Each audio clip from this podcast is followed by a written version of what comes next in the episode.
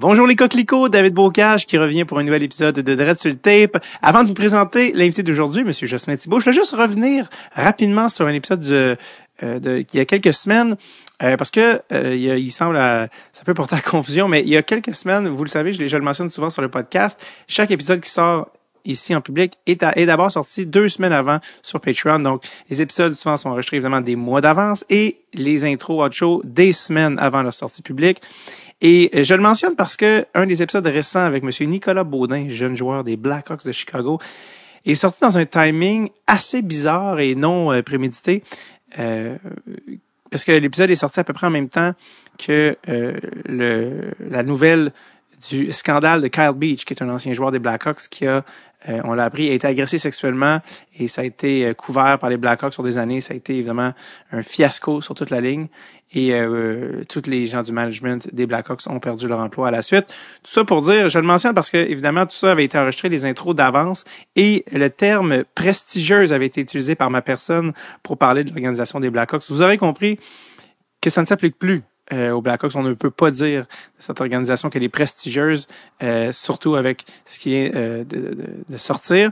Euh, je, je, le mentionne parce que les gens vont dire, mon Dieu, c'est drôle qu'ils utilisent ce terme-là parce que l'épisode est sorti. avec Donc, ça pour dire, je voulais l'expliquer, ça avait été enregistré des semaines à l'avance dû à la sortie sur Patreon, toujours à l'avance. Donc, voilà, c'est un incident extrêmement triste, malheureux, qui entache la dynastie des années 2010 des Blackhawks.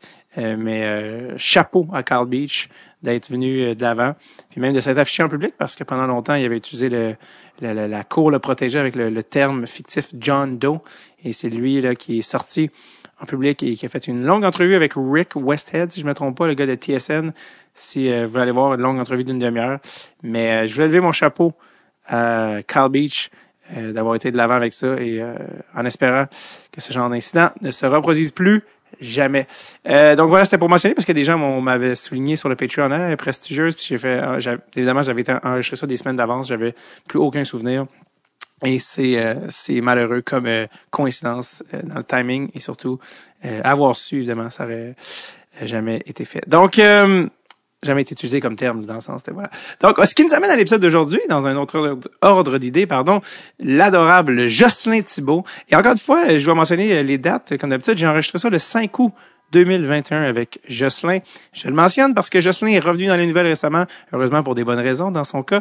Il a été nommé à la tête de Hockey Québec et euh, c'est pour ça qu'on vous allez dire, euh, je le mentionne parce que sinon vous allez dire pourquoi vous n'en parlez pas dans l'épisode. Et dans l'épisode, on lui demande quels sont ses projets, lui qui est plus avec le Phoenix, et on sent qu'il peut pas encore le dire. Donc, c'était tout juste avant que ça sorte. Et euh, ce n'est que partie remise. Je, ça va me faire plaisir de recevoir Jocelyn une autre fois pour qu'on discute de ça. Moi, ça fait longtemps que je veux recevoir des gens reliés à Hockey Québec. J'en ai même mentionné souvent, euh, ben, pas souvent, mais quelques fois sur le podcast. J'avais enregistré un épisode avec quelqu'un d'Hockey Québec il y a quelques années qui était tellement mauvais que j'ai jamais pu vous le sortir. Même que certains patrons vont dire, mais là, sur Patreon, on va... Non, non, il est trop mauvais. Je l'ai fait écouter à, à Sam Tétro, par exemple. Ça, il n'y a rien d'utilisable. C'est euh, L'invité avait été catastrophique. Donc, euh, voilà, euh, ça n'est que partie remise. On recevra Jocelyn Thibault, qui est à la tête maintenant de Hockey Québec, qui avait besoin d'un solide remaniement. Là, il y avait eu des scandales dans les dernières années. Euh, peut-être avez-vous suivi ça. Le directeur euh, avait été accusé de, manque. En tout cas, bref, le leadership était nécessaire à Hockey Québec. Donc, très content, un nouveau défi pour Jocelyn et c'est super. Mais euh, Jocelyn, inquiétez-vous pas, même si on parle pas d'Hockey Québec, de son nouveau poste, il y a toute toute, j'allais dire une carrière, mais il y en a plus qu'une derrière lui parce qu'il a été autant joueur dans nationale que directeur général dans la Ligue de major du Québec. Bref, énormément de sujets avec ce gars-là qui est absolument adorable. Pour ceux qui ne seraient pas au courant, c'est l'ancien Cerbère du Canadien de Montréal, le premier à mon souvenir de, de à cause de mon âge. Euh, que, j'ai connu, là, dont j'étais conscient. Donc voilà, je répète, j'ai rencontré Ghislain, Ghislain, Ghislain Dufresne, le, le gars dans, qui remplaçait Small Fecto dans les Chicken Swell. Ben non, c'est pas ça. C'est Ghislain Tachereau. Ou non, c'est le gars dans Cramp en masse? Ghislain Dufresne? Anyways. Peu importe. Jocelyn! Jocelyn Thibault, 5 août 2021. Le voici, Jocelyn Thibault, adresse sur le tape.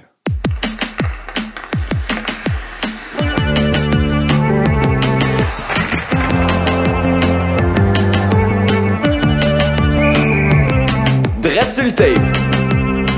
Avec David Bocage.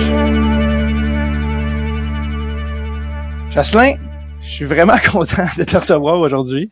Merci d'être là. Fait plaisir. Il y a eu euh, moult, ça les gens ne sauront pas ça, il y a du montage. on a eu moult de problèmes techniques avant, mais la vie, euh, on peut se parler même si, si je suis à Montréal et toi tu es à? Sherbrooke en fait. Sherbrooke, exactement. Ouais. Je lui dis avec le, petit... Il y en a qui disent Sherbrooke, hein, qui disent le petit accent. Euh...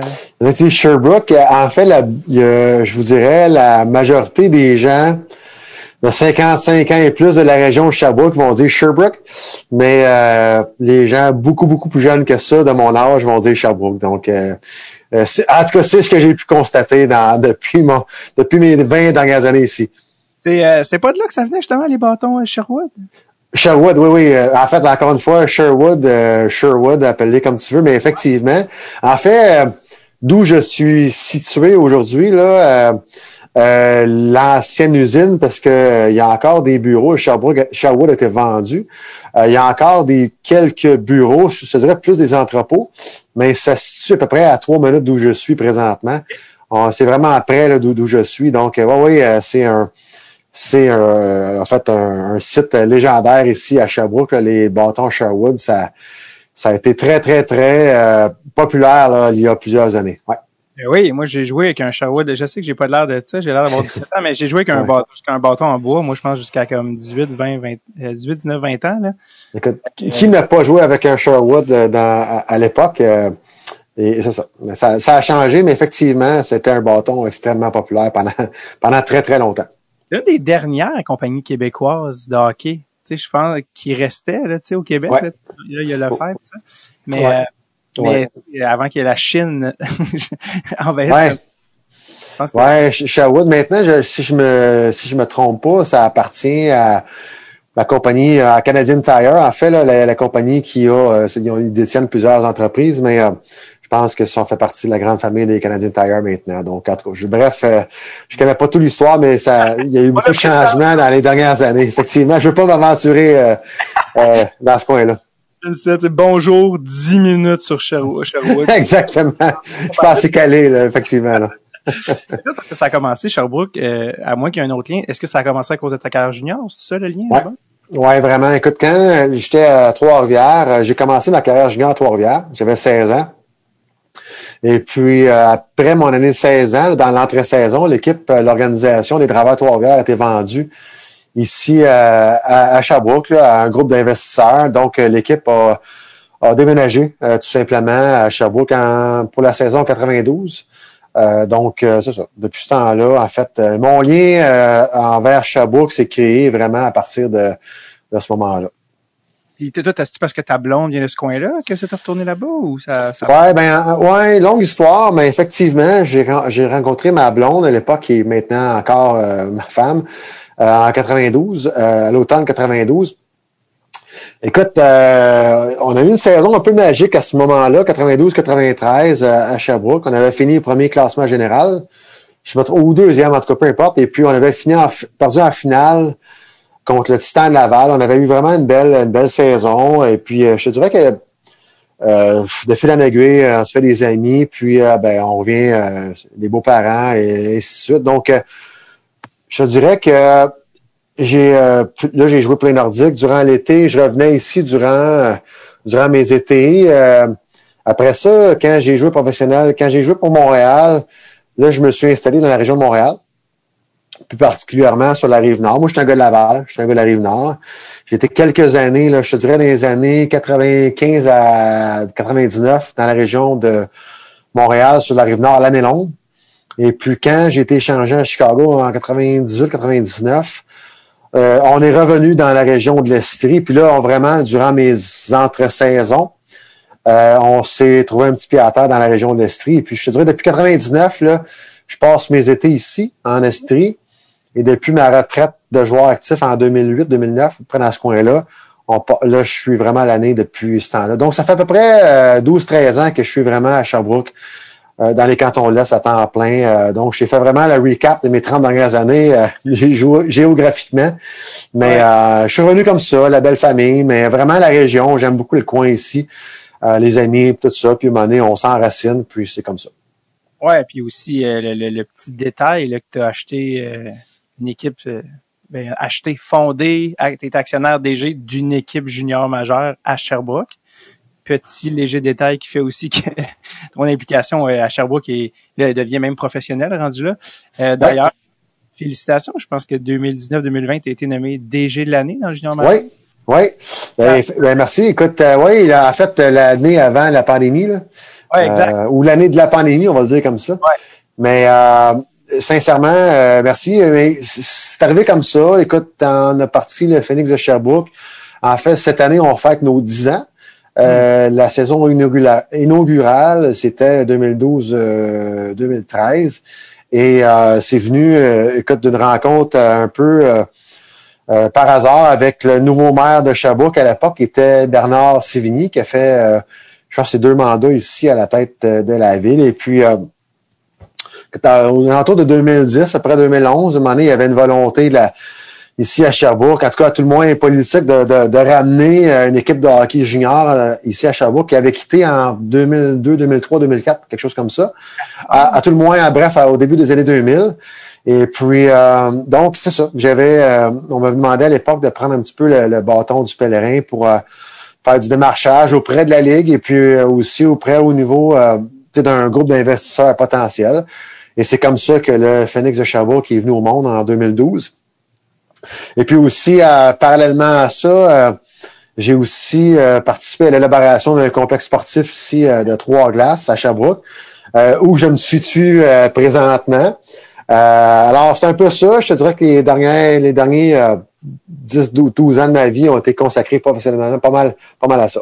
Oui, vous avez renippé ça. Euh, le, le, le, palais des sports avant, le feu palais des sports d'avant était vraiment délabré à l'époque, c'était abandonné. Vous en avez fait non seulement quelque chose de bien, mais un des plus belles, un des, plus beaux amphithéâtres pardon, de tout le junior majeur.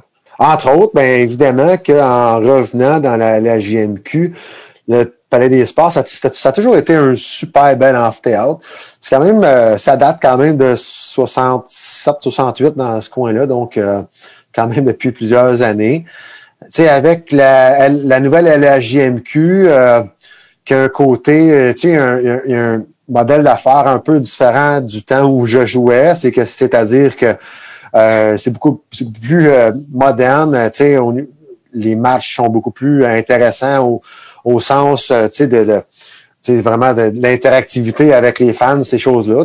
Au niveau technologique, c'est beaucoup plus avancé que ça pouvait l'être euh, dans le temps. Dans le temps, on avait à peu près un, des fois, on avait un, un trompettiste et puis un peu de musique, un peu de, un peu de Metallica, puis euh, ça se résumait pas, mal. Ça se, ouais, ça va gagner. exactement, ça se résumait pas mal à ça. Puis aussi maintenant, il y a un volet corporatif beaucoup plus important puis intéressant. Tu sais, as des, as des loges corporatives maintenant dans les, amphithéâtres c'est différent. L'expérience au niveau des matchs est, très différente de ce que ça pouvait être au début des années 90. Donc, euh, il fallait mettre le Palais des Sports au goût du jour. Puis, euh, je pense que la municipalité puis l'organisation fait une super belle job ici à Sherbrooke. Vraiment. Hey, excuse, de mini détail, tu m'entends-tu bien au niveau du volume de la voix? Oui, super bien. Ouais. Euh, tu as été DG de l'année et là, euh, je sais pas si c'est la technique euh, bon, j'allais dire que Kurt Cobain, c'est pas un bon exemple, mais t'es parti au top. T'as dit, bon, DG de l'année, merci, bonsoir. ben, en fait, ce qui est arrivé, euh, euh, c'est une longue histoire ou ça aussi, parce que quelque part, moi, j'étais, je suis un des co-actionnaires de l'équipe depuis les tout débuts. J'étais vice-président hockey depuis les tout débuts. Puis, mais à l'époque, j'étais aussi investisseur aussi dans un complexe sportif euh, au niveau de l'école secondaire du Trielet, puis j'étais très occupé euh, dans ça. Euh, J'avais pas tant de temps à ça à donner au Phoenix de Sherbrooke. Euh, et puis, je dirais de 92 à 95, 96 à peu près. Puis, moi, j'ai des filles qui jouent au hockey, puis j'étais beaucoup impliqué aussi dans la structure sport-études ici au niveau de la région, puis vraiment au niveau du hockey féminin. Donc, j'avais pas vraiment le temps à m'occuper du Phoenix à ce moment-là. Hmm. Puis, aux alentours de 95, 96 à peu près, l'organisation, on avait, ça faisait quand même quelques années qu'on était dans la ligue, puis euh, on trouvait au niveau de l'organisation que c'était lent à démarrer au niveau des opérations hockey. on n'avait pas vraiment les résultats qu'on souhaitait. Puis, euh, écoute, à un moment donné, on a pris la décision de, de faire un, petit, un petit changement à ce niveau-là. Puis là, au niveau du conseil d'administration, euh, de, de de fil en aiguille, on m'a demandé peu de, de, de m'en occuper, puis j'ai quand même pris une décision importante dans ma vie, c'est de, de tomber du jour au lendemain des, des directeurs généraux de l'équipe. Donc, on a fait des, des changements vraiment à, plein de niveau de l'organisation, puis on a décidé de bâtir en quelque sorte vers une nouvelle direction. Et puis, euh, ce que j'avais dit, euh, donc j'ai quitté mon rôle de directeur général à la, ben à au début de la COVID, si tu veux, la fin fin de la saison 2019-2020, euh, si, si, fin de saison, on peut l'appeler comme ça. Mais j'avais avisé quand même les gens du conseil d'administration, puis même les entraîneurs, puis le staff hockey que, que je quittais à la fin de cette saison-là, no matter what, et peu importe ce qu'elle est ce qu'elle arriver. Donc euh, oui, c'est sûr que si on peut dire, j'ai quitté au top comme on dit, mais quand même, c'était c'était déjà prévu que à ce moment-là, je, je, je, quitterais mon poste de directeur général. Pour diverses raisons, j'ai beaucoup aimé mon implication. J'ai aimé le fait qu'on a bâti quoi qui, était très solide. Je pense qu'il est encore très solide à Sherbrooke, mais écoute, euh, je sais pas, c'était pas euh, c'était pas pour moi, puis euh, c'est comme ça. Puis en même temps, je chantais comme organisation. On avait des gens solides en place qui pouvaient prendre la relève. Puis ça s'est bien fait, ça s'est fait de façon organisée, planifiée, puis je regrette pas ma décision. C'est parfait. On reviendra tantôt. C'est cool avec tes filles, tout ça, je trouve ça vraiment le fun, le hockey féminin, avec ton background. Euh, une des raisons pourquoi j'étais autant euh, content de te recevoir aujourd'hui, c'est que moi, de par mon âge, euh, le plus loin souvenir, quand j'ai commencé à regarder le hockey, le, évidemment, je suis un gars de Montréal, donc le Canadien de Montréal, le premier gardien du Canadien que je peux me souvenir dans ma mémoire, c'est Jocelyn Thibault. C'est là que, c'est là que mon cerveau, que ma mémoire a kick in, que j'ai atteint l'âge où là, les souvenirs enregistrent. Donc moi, je me souviens même pas, je me souviens que j'avais des napperons de Patrick Roy, mais je l'ai pas vu jouer, je me souviens pas de mon vivant. Fait que pour moi, c'est t'es, le premier gardien de ma vie canadien. Okay. Je, je, me souviens encore de ton ton fameux casque avec le masque de Jacques Plante dessiné. C'était l'idée de qui ça? C'est l'idée du concepteur du masque, sincèrement, euh, qui, qui, était la compagnie euh, Lefebvre à l'époque. Euh, Michel de son prénom qui était et encore probablement le, le, ben, c'est lui qui a, qui a, parti ça puis je pense que Michel est encore impliqué dans, dans l'entreprise mais euh, à l'époque au Québec à tout le moins c'était un fabricant de masques très très populaire et très très bon euh, il y a d'autres compagnies qui se sont ajoutées par la suite mais Michel écoute mes premières jambières de couleur quand j'étais Bantam, c'était des Lefebvre. Je jouais pour les sénateurs de Laval à l'époque, puis on avait les couleurs des, euh, des Capitals de Washington. Donc, mes premières paires d'avant, j'avais des jambières Bourdon. Je sais pas si ça, ça va te dire quelque chose, mais c'est vraiment des jambières euh, brunes, vraiment en, cuir euh, véritable, on va le dire comme ça, avec des, du véritable poil de chevreuil à, l'intérieur qui pesait une tonne quand il était mouillé. donc, mes premières paires de couleurs, c'était des Lefebvre bleu, blanc, rouge. Et, euh, et aussi quand j'étais dans ton... bref, longue histoire courte, euh, j'ai toujours souvent eu de l'équipement à dans ma vie. Et puis euh, quand j'étais avec Montréal, ben là, ça me prenait un nouveau masque. et puis j'ai toujours laissé beaucoup de liberté à mes concepteurs de masques. Euh, je suis pas, je pas vraiment. Tu sais, je laissais. J'avais des idées des fois, mais je laissais libre, libre. en tout cas, je laissais beaucoup de cordes aux gens qui concevaient mes masques. Et puis l'idée de faire le, lien entre le passé le futur, euh, je trouvais ça hyper intéressant. Puis finalement, c'est un masque qui, qui est encore, encore euh, très, tu sais, je m'en fais parler souvent encore. Euh, puis je trouve ça intéressant. Je pense aussi quand t'es enfant, tu sais, il y avait quelque chose de cartoonesque aussi. Ouais. Ouais. Marqué. Ça, m'avait vraiment marqué. Je le mets encore de temps en temps quand je joue des matchs d'anciens. Euh, je l'ai fait revamper, je l'ai fait reniper en bon québécois par, euh, par l'entreprise Lefebvre euh, il y a quelques années, mais ça reste qui pèse une tonne. Tu sais, c'est vraiment la vieille, des vieux matériaux, de la vieille, de la vieille technologie à l'époque. Puis quand tu compares ce masque-là au nouveau, ça n'a rien à voir au niveau poids, mais quand je joue un match des anciens, je trouve ça intéressant de le mettre. Ben, j'ai mal dans le cou pendant une semaine après parce qu'il est vraiment pesant. ça fait changement des hanches, au moins. Oui, ben ça aussi, je m'en sens beaucoup, mais ça n'a pas rapport avec le masque. Euh, par rapport à ça, c'est les hanches qui ont qui ont beaucoup mené après avec des opérations à ta retraite. Je me demandais justement euh, parce que j'ai eu discussion avec Pascal Leclerc que que je vois assez régulièrement. On joue au hockey ensemble, mais Pascal ne joue. C'est un bon défenseur maintenant. Oui, c'est ça, exactement. Je Comme... l'ai- je l'ai vu jouer euh, il y a deux ans à peu près par hasard, puis euh, j'ai fait un scouting report suite à cette performance, puis j'étais très, très impressionné, je l'ai félicité. Ben, écoute, je pense qu'il n'y a plus beaucoup d'anciens gardiens. Jean-Sébastien Giguère aussi était venu à cette ligue-là. Non. Les anciens gardiens sont pas intéressés à retourner garder. Bon, tout d'abord parce que les ligues sont trop faibles pour ça, mais aussi, même avant ça, sont physiquement sont trop amochés. Euh, toi, je me demandais, à cause de tes hanches, si tu étais encore capable de jouer à l'occasion. Parce que Pascal, Ouais, il peut ben. Pascal, il a fait de la game extérieure à Ottawa. Écoute, il s'est fait shooter. Il a goulé une période, il en a eu pour deux mois à s'en remettre, là, tu sais. Mais euh, oui, euh, mais c'est c'est pareil euh, pour euh, répondre à ta question. euh, moi aussi, je suis rendu, euh, je me suis euh, re- refait en défenseur. Je me suis rebâti une carrière en tant que défenseur. Euh, J'adore ça, j'aime vraiment ça. Euh, mais je, je- je mets les jambières de temps à autre parce que ben, je- là, c'est sûr qu'avec la pandémie, euh, les matchs d'anciens ont, ont, ont pris une pause, c'est sûr. Là. Euh, en fait, je, je remplace, je joue peut-être quelques matchs par saison. Mais, euh, mais en gros, euh, avec le Phoenix de Sherbrooke, euh, souvent, il va manquer un gardien de but. un- on, on pratique toujours le matin. Donc, euh, des fois, il y a un gardien de but qui est malade ou qui est absent ou que, mettons, euh, par exemple, l'année passée, euh, on avait un gardien de but qui était parti au championnat du monde. Fait que ça va arriver que ça va arriver que je mets les jambières euh, avec l'équipe junior de quelques fois par année. Tu sais, je pas, pas 30 fois, là, mais ça va arriver que je vais mettre les jambières une couple de fois par année. euh, puis je pratique avec les avec le club junior. euh, Comment les puis- trouvent ça? ben, c'est le fun. J'ai euh, là, j'ai encore mes vieilles pattes des sables de Buffalo. Euh, c'est sûr que, écoute, quand ils me voient arriver sur la glace, euh, c'est sûr que le design a changé un petit peu. Mais les gars ils aiment ça. Euh, moi, j'aime ça.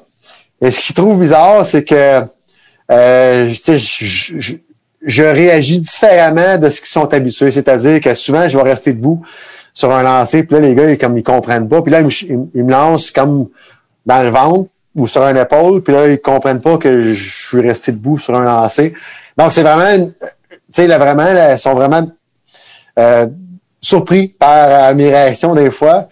Puis, euh, mais j'adore ça, j'aime ça, les gars aiment ça. Puis, euh, des fois, on se, sais, on est compétiteurs, puis euh, on embarque dans le jeu, puis des fois, euh, tu sais, au milieu de la pratique, j'ai la face rouge parce qu'à un moment donné, tu sais, tu challenges, tu challenges les gars, puis tu sais, à un moment donné, tu te laisses emporter, puis là, t'es plus en condition physique comme tu étais dans le temps, là, fait que, euh, mais c'est ça. Fait que des fois, tu sais, quand tu, euh, l'entraîneur, il siffle, là, les gars, ils font un, un one lap, là, tu sais, ils font un tour, là, ben, des fois, je le faisais pas ce tour-là, là.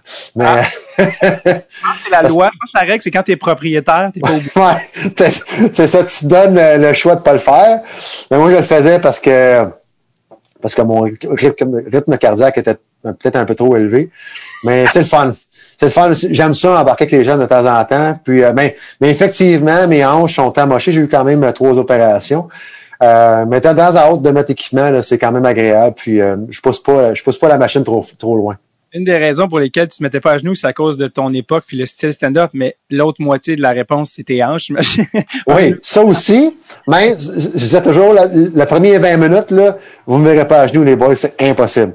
Mais à bout de 20 minutes, je venais qu'à, comme on dit en bon québécois, à loosen up, là, puis, euh, puis à me réchauffer. Mais euh, bon, les premières 20 minutes, là, effectivement, que je mouillais pas mes jambières trop souvent. Comment, comment, c'était quoi le, le- parce que tu sais, t'as- t'as joué euh, dans la Ligue nationale, euh, mettons des années 90, 2000, 2000, ouais, 2008, justement, quand même, euh, presque, tu sais, presque, deux- presque toute la décennie 2000. Ouais, quand ouais. tu vois des gars 2000, on est 2020 à peu près, 2021, euh, tu vas avec des gars juniors, comment tu trouves leur calibre par rapport à ce que tu étais habitué? Tu est-ce que, oui, tu joues plus, bon, aussi régulièrement, mais par rapport à ton époque, est-ce que tu dis, oh, les jeunes sont meilleurs qu'à l'époque? Oh non, je suis encore on top. Tu sais, comment tu te sens par rapport au calibre des gars quand tu prends les tirs? Ben, ça, c'est intéressant parce que ça a beaucoup évolué. À toutes les positions. Moi, je trouve que les gardiens de but sont, sont beaucoup, sont beaucoup plus gros, plus, plus, euh, imposants physiquement qu'on pouvait l'être avant. Tu sais, le moule physique, physique d'un gardien de but a beaucoup changé.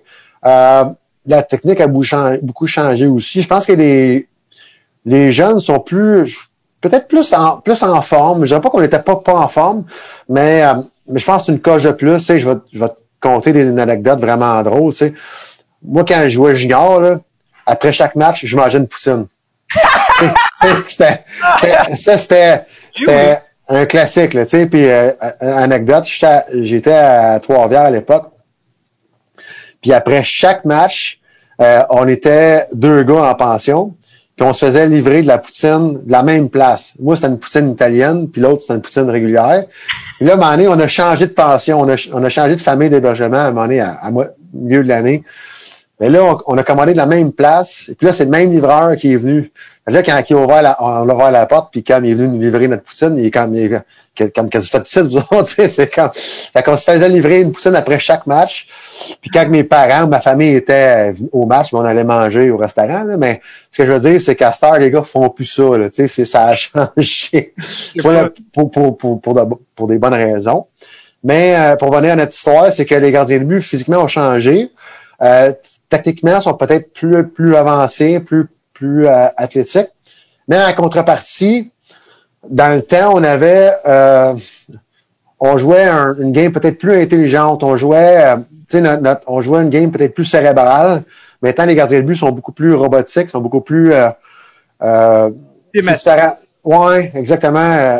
dans le temps, on, on était plus gamer, on était plus plus réactif, on coupait des jeux, on coupait, tu sais, on, on lisait beaucoup plus le jeu que les gardiens de but maintenant. Donc, euh, ça, ça a évolué beaucoup. Il n'y a plus beaucoup, euh, tu parlais du moule des gardiens aujourd'hui, il n'y a plus beaucoup de Jocelyn Thibault, là. 5 et 10. non, non, 5 et 11, euh, je, je, parlais à quelqu'un l'autre jour, justement, puis, tu sais, je dis, écoute, ça, là, tu sais, je pourrais même plus jouer maintenant les gardiens de but. Je pense qu'il y en a bas de 6 pieds dans le national. Je pense qu'il y en a un. C'est UC Saros qui est à Nashville, puis il est borderline 6 pieds, là. Mais euh, effectivement, des gardiens de but en bas de 6-3, 6-4, 6-5, il n'y en a pas. Euh, en a pas une tonne. Écoute, c'est pas, c'est pas impossible que ça revienne à un moment donné à des gardiens de but. Euh, des fois, il y a des, il y a des vagues, il y a des époques, il y a des modes, mais présentement, la, la, la, la, vague est au, au grand, grand et gros gardien de but. pour des raisons qui, qui, font du sens. Tu sais, les gardiens de but sont athlétiques, mais ils couvrent beaucoup plus d'espace. donc, je comprends la tendance, c'est normal. Mais euh, non, les gardiens de but 5 et, 5 et 11, il n'y en a plus bien, bien. Et peut-être Alak, peut-être, qui est plus. Oui, c'est vrai, effectivement, c'en est un des rares, peut-être à, à peu près à 6 pieds, là. Euh, je te dis pas qu'il n'y en aura pas des 6 pieds, des 5 et 11, mais, mais, mais, tu sais, je te dirais que, en tout cas, ils seront probablement pas repêchés en première ronde. Autrement dit, ça va, les, les gars vont avoir des chemins peut-être plus sinueux, puis euh, euh, les, les, le chemin va peut-être plus rocailleux pour se rendre à, à la Ligue nationale les gars, quand tu, du, les gars du junior, quand tu goals, euh, ton, ton pourcentage d'arrêt, tu penses qu'il est à peu près autour de quel? Euh? Ben, il est bon.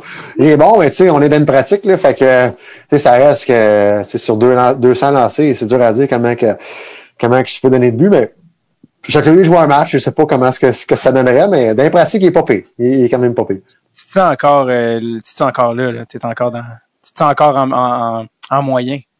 Oui, oui, mais tu sais, euh, oui, mais je, comme je te dis, quelque part, euh, euh, tu sais, je veux dire, je veux pas la, forme physique. Tu sais, sincèrement, si euh, tu me dirais à Jocelyn, OK, parfait, là, tu vas, tu vas faire tout le camp d'entraînement tu sais, qui s'en vient, tu vas, tu vas faire tout le camp, après ça, puis tu vas faire les buts de la saison. Je dis, OK, parfait. Je pense que je serais capable, mais tu sais, je suis pas en mauvaise forme physique, mais il faudrait vraiment que je me remette en excellente forme physique. Il faudrait vraiment que je, je, me, je me tape un, un un bootcamp là, vraiment, vraiment sévère pour être sûr. Ouais, parce que tu te ramener à niveau. Plus exactement. Tu sais, tu peux pas exactement. Mais, mais d'un point de vue, euh, tu sais, euh, mes habiletés sont quand même correctes. C'est juste que tu sais, quand tu goals euh, six fois par année, tu sais, tu peux pas. C'est comme demander un, un ancien pro de la PGA de, de jouer de jouer 67 s'il joue six games par année. Tu sais, dire, il jouera pas 126, mais quelque part, euh, il va lui manquer quand même une petite coche. Je veux dire, ça se peut que ça se peut qu'il en drive 3 4 dans le bois, là, fait que c'est un peu la même chose. J'aurais une remise à niveau quand même à faire. Là. Quand tu sortais de la glace, y avait-tu une poutine, euh, une poutine qui t'attendait dans le vestiaire? Non, non, non, mais Christy Gros Gatorade, par exemple. Qui a comme 47 grammes de sucre. Ouais, c'est ça, parce que, et puis, euh, toutes les, les, électrolytes que je pouvais prendre. Mais même dans la Ligue nationale, les années où tu as joué, les gars passaient au Harvey's après la game. Tu sais, quand tu étais dans la Ligue nationale, c'était encore lousse aussi côté alimentaire, non? Oui, écoute, oui. Euh, mais tu sais, la, la veille des matchs, là, euh, dans mes années à moi, c'était pas rare que les. Tu sais, mettons exemple, euh, tu, joues à, je sais pas moi, tu t'en vas jouer à Détroit un match, mettons le, le, jeudi soir, puis là, le mercredi soir, euh, tu vas, tu vas souper au restaurant, puis tu trois, quatre bières avant le souper, là, pas, c'était pas rare, là, dans, à l'époque, tu sais, euh, c'est comme ça, puis du vin en soupant, puis tout ça. Fait que, les joueurs étaient pas, pas nécessairement chauds, mais ce que je veux dire, c'est que euh, c'était, je te dirais, beaucoup plus, euh, bah, c'était la norme un peu à l'époque, tu sais, puis maintenant, les joueurs, les joueurs traînent leur bouteille d'eau partout, tu sais, les joueurs, tu sais, c'est, une autre affaire, tu sais, les massages avant les matchs, les massages après les matchs, les, les euh, écoute, les, les joueurs, euh, l'alimentation est tellement plus, euh, je ne veux pas dire encadrée, mais plus, plus, plus poussée, tu sais, qu'on pouvait, que ça pouvait être à l'époque, mais c'est une autre affaire, carrément. Là. Nathan McKinnon a son propre chef cuisinier qui paye 100 000 juste pour, euh, juste pour faire manger, tu sais. Fait que c'est quelque chose qui aurait été impensable. Ah, entre autres, moi, j'ai connu la transition. Tu sais, moi, j'ai connu mes premières années dans la ligue, j'ai connu les vieux de la vieille, vraiment. Puis à la fin de ma carrière, j'ai j'ai connu les les crinqués de la nouvelle génération, tu sais, euh, justement, des gars qui traînent leur bouteille d'eau partout. Là. Euh, tu sais, puis je fais des faces avec ça, mais ce que je veux dire, c'est que, tu sais, la, la, génération des joueurs qui euh, qui se lèvent la nuit pour manger du poulet. C'est vraiment cette, génération vraiment extrêmement stricte sur leur, sur leur alimentation, sur leur consommation, sur leurs habitudes de vie. Fait que j'ai vraiment passé d'une époque à l'autre. J'étais vraiment coincé entre les deux époques. Ceux qui se lèvent la nuit pour manger du poulet, c'est les vieux de la vieille ou c'est les nouveaux?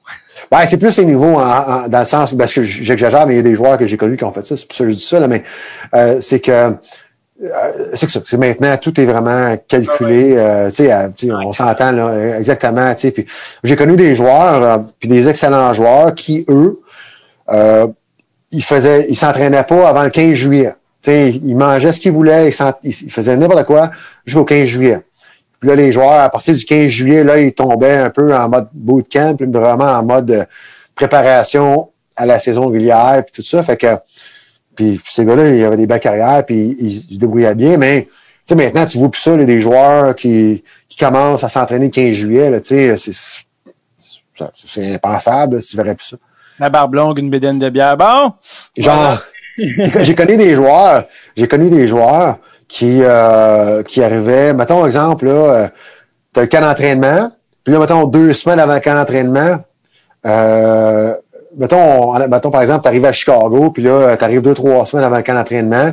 Puis là, on, loue de la glace, puis là, on s'entraîne. On fait des scrimmages, mettons, deux, trois semaines avant vraiment le début officiel du camp d'entraînement. Moi, j'ai connu des joueurs, pas une tonne, mais qui arrivaient, euh, qui avaient rien fait de l'été.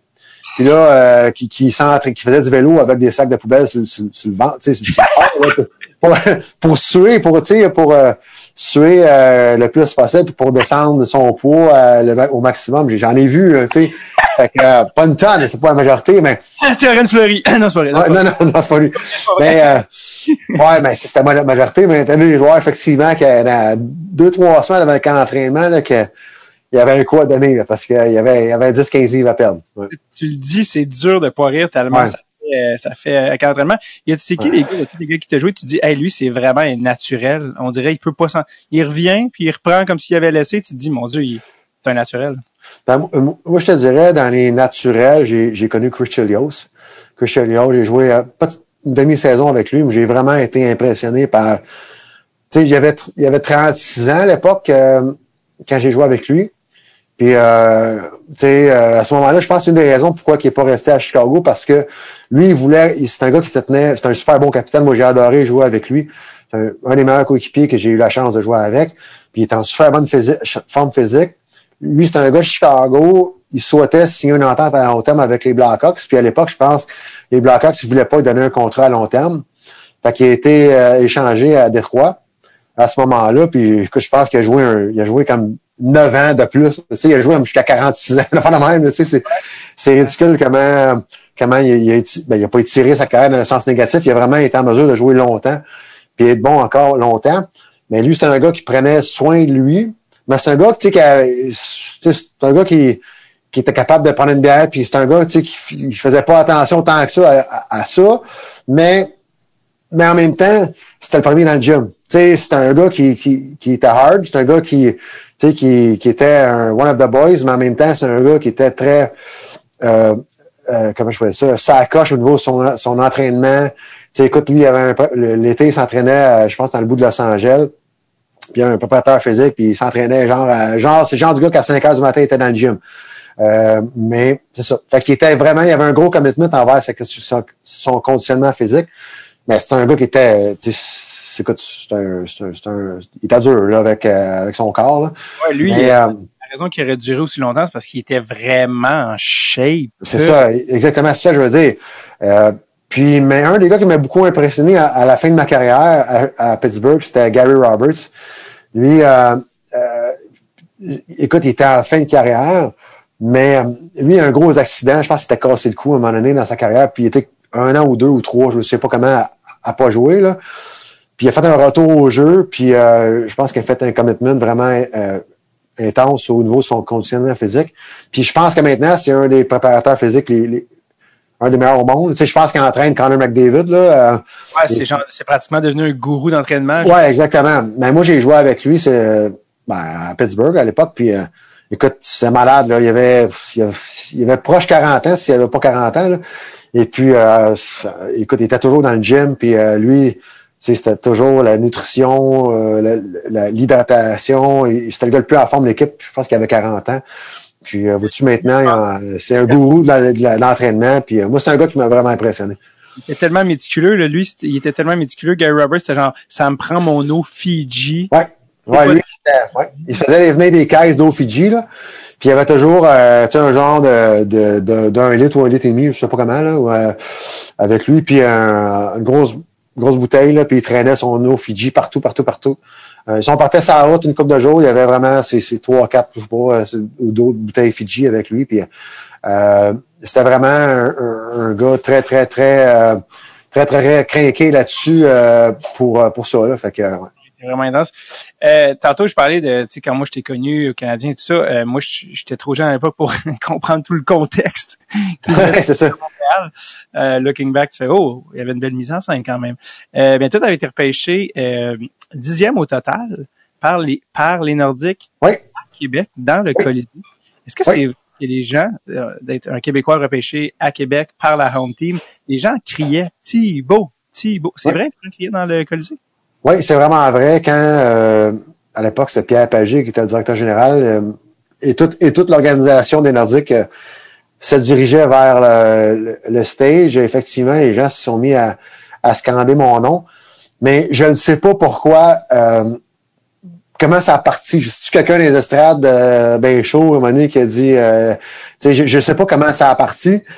Mais à un moment donné, ça a parti, puis les gens scandaient mon nom, puis Écoute, j'étais assis euh, dans, les estrades avec euh, ma, famille, mes, amis, tout ça.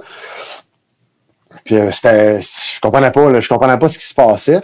Puis je savais que j'allais probablement être repêché aux environs du dixième rang, à peu près, parce que les, ben, par rapport au classement, mais j'avais, j'avais, il y avait des équipes avant les Nordiques, puis après les Nordiques que je, je savais qu'il y avait beaucoup d'in- d'in- d'intérêt pour moi. mais je savais pas trop où ça allait se diriger cette histoire-là, mais j'étais pas mal confiant que j'allais partir autour du dixième rang. C'était vraiment surréel là, comment ça s'est fait. là, ouais. C'était vraiment bizarre. C'est comment de se faire repêcher par l'équipe que, en tant que gars de Laval, t'as grandi en haïssant? Ouais, écoute, euh, c'était spécial, mais j'étais- vraiment, vraiment content parce que, ben, l'accueil est incroyable. Tu sais, t'es repêché par les Nordiques au Colisée.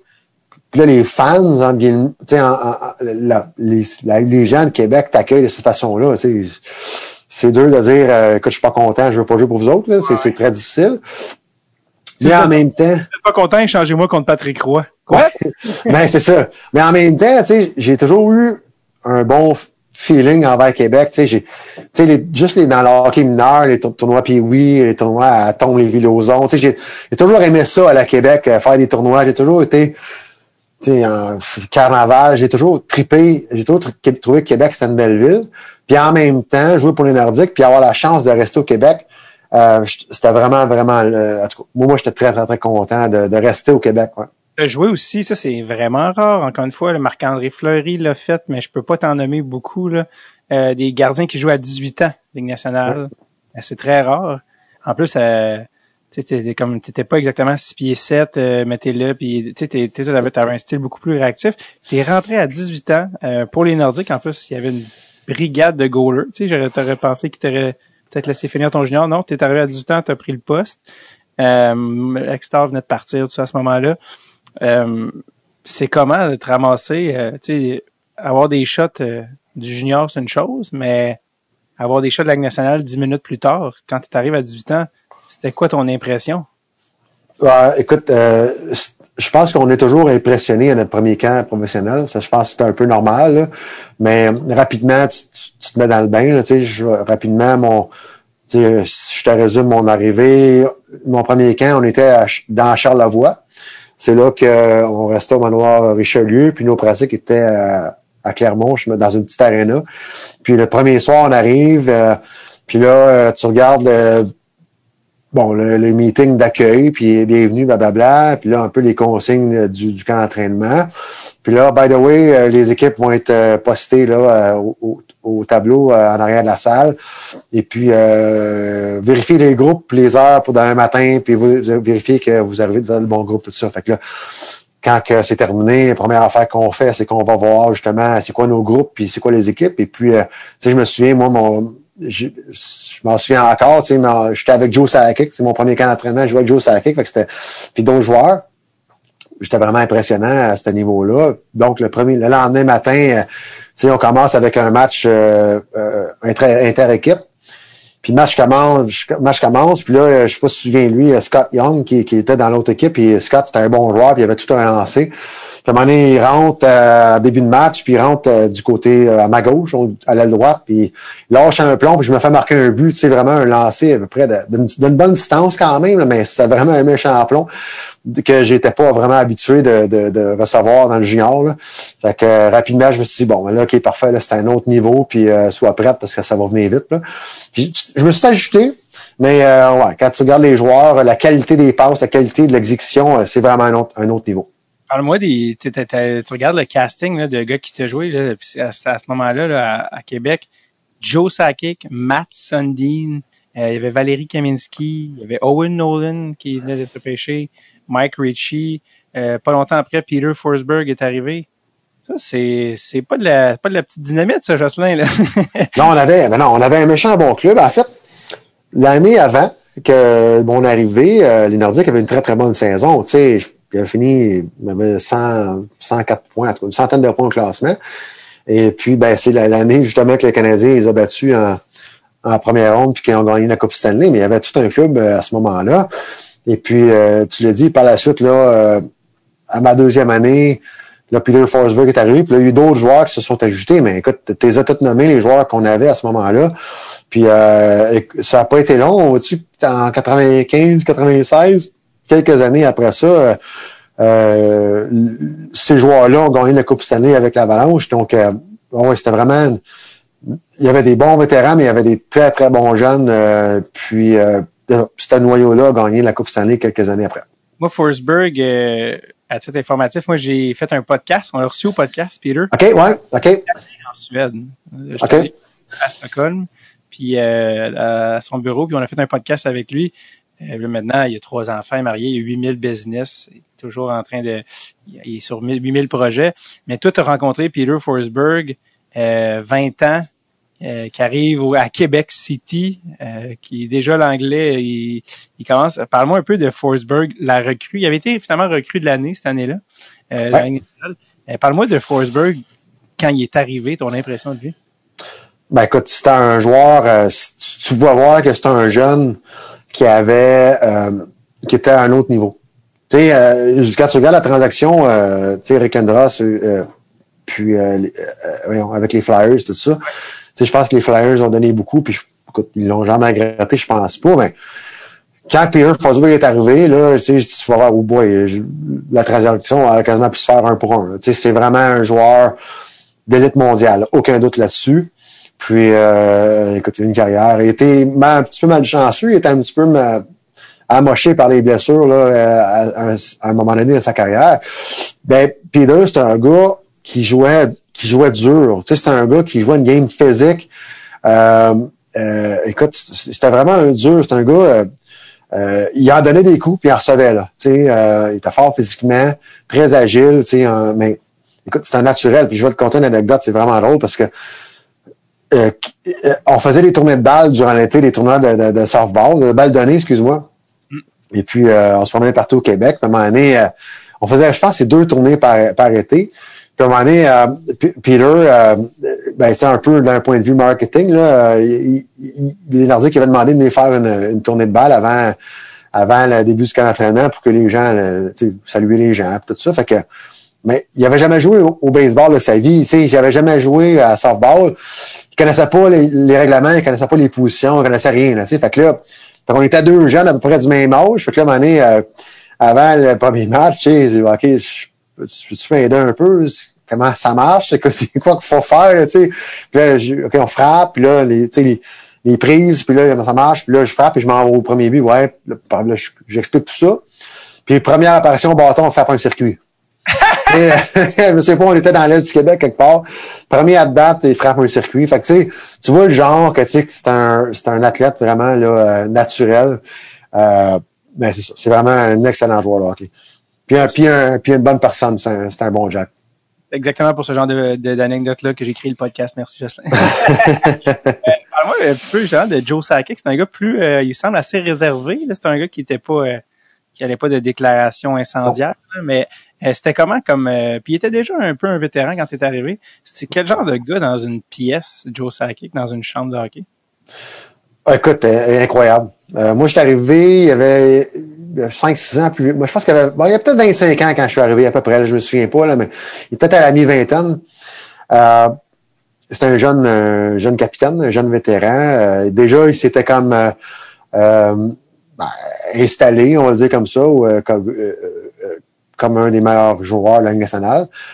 moi, j'ai adoré ce, cette personne-là. c'est un gars réservé, timide, à la limite mais un gars en, super bonne forme physique, euh, réservé. Comme je te dis, je suis pas un gars qui, aimait attirer l'attention, mais c'est un gars, on parlait de gars qui faisait attention à leur forme. Là. Euh, tu sais, Joe Sakic, le, matin des matchs, il faisait des squats là, euh, dans le gym, mais tu sais, c'était pas. C'était pas 98% des joueurs qui faisaient ça dans ce temps-là. Là. Tu sais, début des années 90, c'était milieu des années 90, c'était un gars qui faisait, prenait, qui faisait attention à lui, qui était en super bonne forme physique. Euh, puis un super bon coéquipier, timide, euh, il faisait ses choses. C'était pas le clown de l'équipe, mais euh, vraiment un chic type, vraiment. Comment jouer pour les Nordiques dans le sens que tu sais, c'est une petite ville quand même, Québec. Comme, comment, comment ça se passait être un joueur des Nordiques à Québec quand vous sortiez? Ben, ça, ça, se passait bien. Moi, ce que j'ai aimé à Québec, c'est que les gens écoute, les partisans des Nordiques avaient eu des années difficiles. Tu sais, les années, les années, les Nordiques ont eu des bonnes années, mais il y en a eu peut-être plus de mauvaises aussi. Euh, la saison de 30 quelques points, là. Ouais, entre autres, mais euh, les gens, en tout cas, moi, j'ai vraiment senti que les gens étaient beaucoup plus supporters d'un point de vue positif que négatif. Et puis partout où on allait, les gens étaient euh, sincèrement contents de nous voir, de voir les joueurs, puis étaient vraiment, très attachés à leur équipe. Je sais pas si c'est une plus petite ville, plus petit marché, puis c'était un peu le, les, Gaulois un petit peu de, l'époque, mais euh, j'ai vraiment senti, je sentais vraiment une, euh, une proximité entre les partisans et l'équipe. C'était, c'était une petite organisation, tu sais, c'était, euh, écoute, euh, c'était une organisation où tout le monde se connaissait, euh, tu sais, les gens du deuxième étage, tu sais, les, les c'était vraiment un, petit groupe, euh, une petite organisation. Puis les fans étaient proches de l'équipe. Euh, euh, c'était très agréable. Ouais, vraiment. Peux-tu me raconter le moment où tu as appris que tu étais échangé au Canadien de Montréal? Ouais, écoute, ben à l'époque, c'est quelques jours après que Patrick Roy ait levé les bras. Puis moi, je, je soupçonne d'avoir levé les bras, puis il faut créer une chicane avec Marteau Trandé pour pour faire des annonces de pour, pour, faire des annonces de bouffe en 2021. Mais euh, mais, mais sincèrement, euh, écoute, euh, là, il, le chicane t'a vraiment appris à Montréal. Et puis là, à ce moment-là, le directeur général, à l'époque, c'était Pierre Lacroix, qui était mon ancien agent. Et puis Pierre est en train de bâtir justement son équipe pour, gagner le Coupe Stanley. Moi, j'étais un jeune gardien de but euh, à ce moment-là. Euh, euh, de la relève, on va le dire comme ça. Et puis, écoute, euh, euh, Pierre il nous avait dit qu'il était effectivement qu'il était sur le, le- dans la liste d'équipes intéressée à Patrick. Et puis, euh, on avait joué un match ce soir-là avec euh, l'Avalanche. Euh, vers 11h minuit, euh, après avoir mangé ma poutine, euh, on est retourné à la maison. Et puis, euh, écoute, j'avais un message sur mon répondeur de rappeler au bureau de l'Avalanche à n'importe quelle heure. Euh, et, et donc, ce ce qu'on a fait, j'ai rappelé au bureau de l'Avalanche vers à peu près minuit. On m'a demandé de me rapporter rapidement à- au bureau de l'équipe. Donc, on est retourné en ville, au bureau de l'équipe, et puis on m'a annoncé la transition à ce moment-là. C'est Pierre Lacroix qui dit ça? Ouais, ben en fait, oui, oui, c'était Pierre. Euh, c'est son adjoint, euh, François Giguère, qui m'avait laissé un message sur mon répondeur. On n'avait pas de cellulaire à l'époque. Euh, donc, euh, j'avais rappelé, puis c'était Pierre qui nous avait annoncé euh, la nouvelle. Ouais. Donc, il te l'avait dit au téléphone? Non, non. Ce qu'on avait, ce qu'on nous avait dit comme message au téléphone, c'était de euh, rappeler au euh, bureau de l'Avalanche le plus rapidement possible, à n'importe quelle heure. Euh, ben, au bureau de Pierre, autrement dit. Puis là, euh, puis là, j'ai rappelé, puis on m'avait dit euh, présente-toi à l'aréna, euh, viens à l'aréna. Fait que on m'avait pas annoncé, euh, tu sais, je me, je me doutais qu'il se passait quelque chose, puis que il y a fort possiblement un échange à Montréal de prix de, de, de fait, mais euh, on me l'avait pas dit au téléphone. Comment on se fait annoncer un échange en personne? euh? Ben, c'est un peu euh, c'est un peu la règle, la norme quand tu annonces à une personne qui a été changée ou congédiée, euh, tu gardes court, euh, puis euh, tu vas au, tu vas au point. Donc, on m'avait dit à l'époque que euh, j'étais échangé à Montréal, euh, donc euh, qu'on me remerciait pour les pour euh, pour ce que j'avais fait. Puis, euh, écoute, euh, qu'on euh, qu'on allait communiquer avec moi du côté du Canadien dans les dans les euh, dans- rapidement. Donc euh, moi je pense qu'à à 7 heures le matin, on avait un, un vol non de prévu pour euh, pour euh, pour Montréal. Donc ça s'est fait très rapidement. Est-ce que tu le savais au moment où ils t'ont annoncé l'échange que c'était ça impliquait Patrick Roy? Oui. Tu savais Oui, oui, oui, oui, oui, on me l'a dit à ce moment-là, ouais, ouais. C'est euh, qu'est-ce qui te passe dans la tête à ce moment-là? Est-ce que tu, tu te dis Hey, je t'ai changé contre Patrick Roy? C'est quoi ton ou t'es jeune? Tu sais comment c'est quoi ton thought process en anglais? Là? Ben moi, j'étais content, mais je voulais pas quitter l'Avalanche, mais en même temps, je je- j'étais content d'avoir la chance de jouer à Montréal. Je vais le dire comme ça. Euh, donc, euh, je voyais ça d'un bon oeil. Euh, j'étais j'étais vraiment pas déçu de la transaction, même si je voulais pas partir. Là.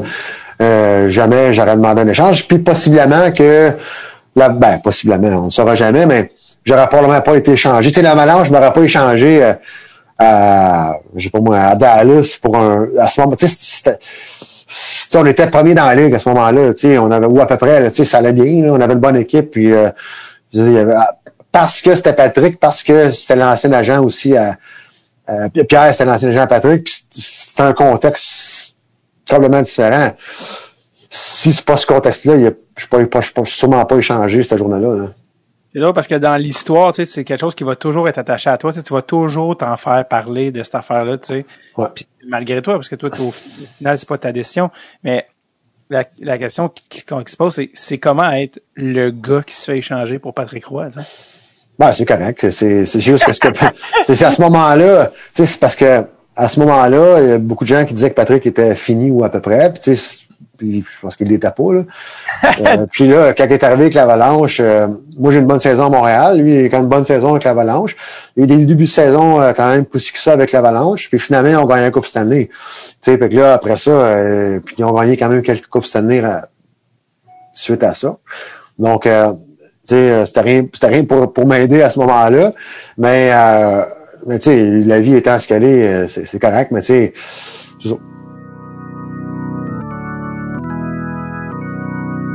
On revient à l'épisode dans un tout petit instant. Juste vous rappeler que c'est possible d'avoir les épisodes deux semaines d'avance de Dreadful Tape et de me voir faire des introductions qui vieillissent extrêmement mal avec le temps. Et ça, ça se passe sur notre Patreon. Il y a également euh, du gear qu'on fait tirer à chaque mois, les nouvelles en exclusivité de Dreadful Tape et toutes les choses qui s'en viennent euh, du nouveau gear. Bref, vous voulez également que Dreadful Tape continue de vous apporter des épisodes de qualité. La meilleure manière de nous euh, permettre de faire ça, c'est évidemment par le Patreon. Rejoignez l'équipe Dreadful Tape, patreon.com slash Dreadful Tape. Here we go! On retourne à l'épisode.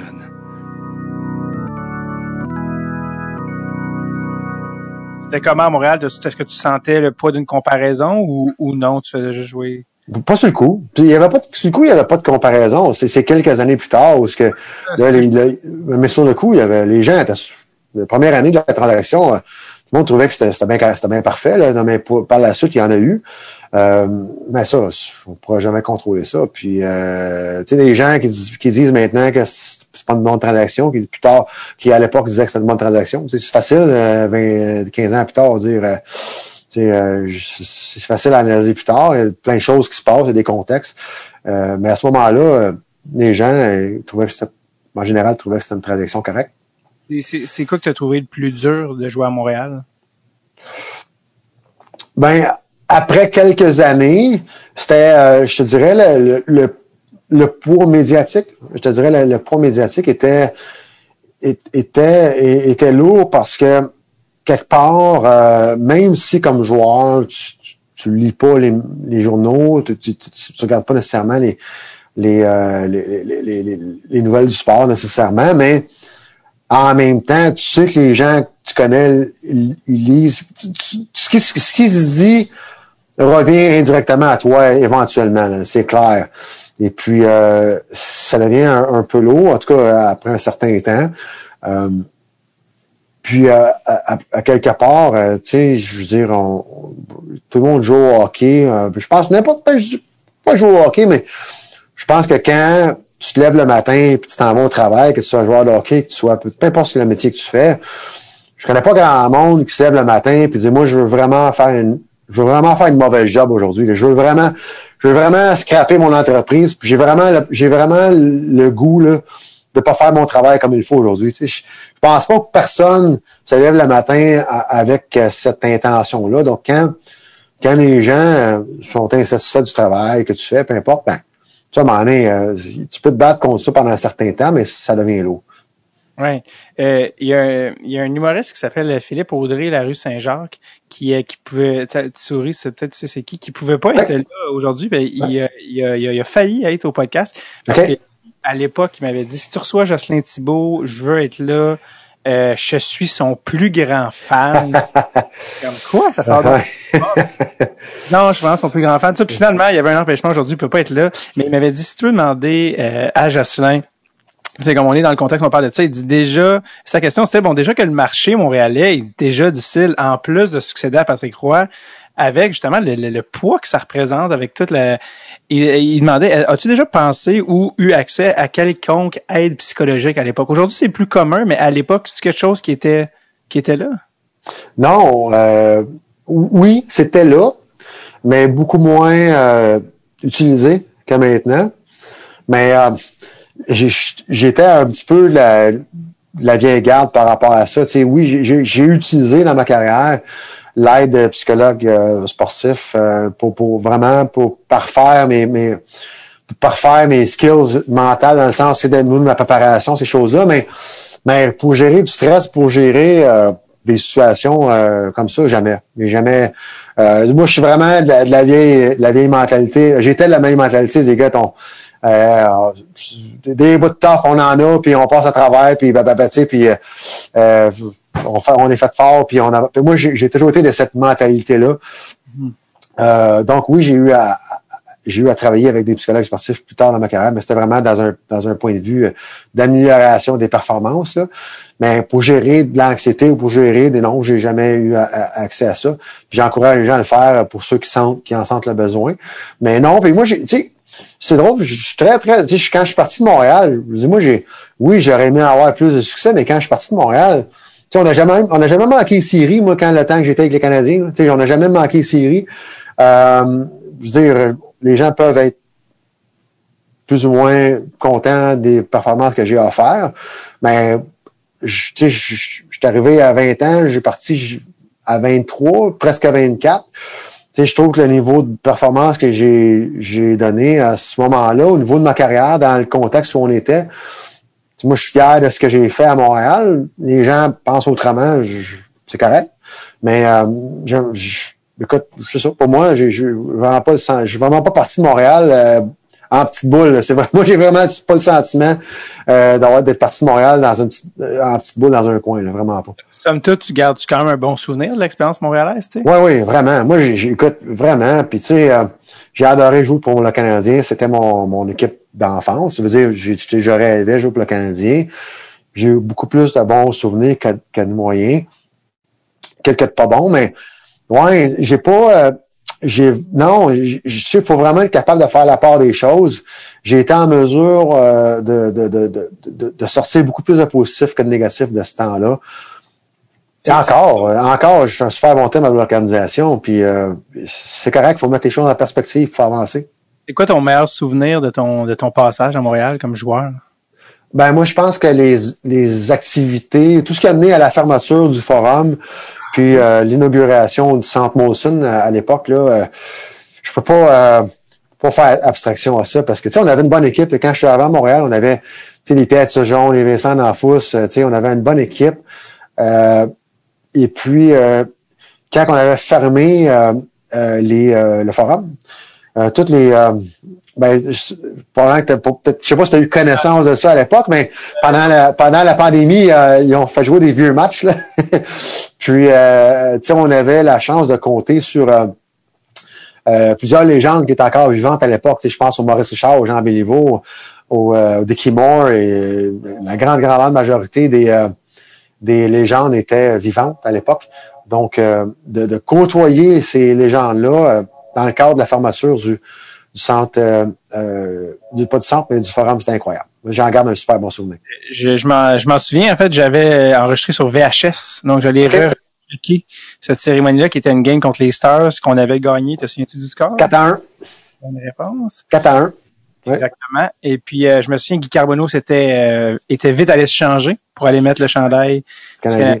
là, c'était les capitaines qui se passaient le flambeau. Je me souviens, la dernière phrase, c'était et là, il était tout là, il va encourager toutes les légendes. Puis la dernière phrase, c'était « Et de Guy Carbonneau au capitaine Pierre toujours Pierre toujours qui était comme à 15 minutes depuis jouer pour le Canadien en plus. Ouais. Puis euh, finalement, ils ont donné. Puis la célèbre euh, ovation à Maurice Richard ouais. euh, a duré, c'était quoi, 9, 11 minutes? Une affaire interminable que Maurice était euh, gêné de ça. Ouais. Non seulement t'étais là, mais je pense qu'on te voit même en train d'applaudir. Ouais. Euh, t'as quand même vécu ça, tu sais vu de la glace, là, c'est quand même incroyable, tu sais. Oui, ouais, ouais, clairement. Puis tu sais, oui, tu as eu cette ovation-là. Euh, mais tu avais les Ken Dryden, tu sais, en tant qu'ancien gardien de but, euh, tu sais, euh, à un moment donné, on était en embarque sur la glace, puis on était en tant bon québécois matché avec un, un, un ancien, puis moi j'étais matché avec euh, Gump Worsley, tu sais, c'est c'est euh, moi je suis pas jeune, mais en même temps je l'ai pas vu jouer non plus, mais mais même pour nous, les joueurs de l'époque, euh, en tout cas pour moi, c'était très impressionnant d'être ouais. euh, d'être en compagnie de ces gens-là, de ces légendes-là, qui, ici, on va dire la chose, il y avait un aura, euh, tous les joueurs des années 50, 60, 70, tu sais, euh, c'est des joueurs qui ont gagné euh, 7, 8, 9, 10 euh, Coupe Stanley.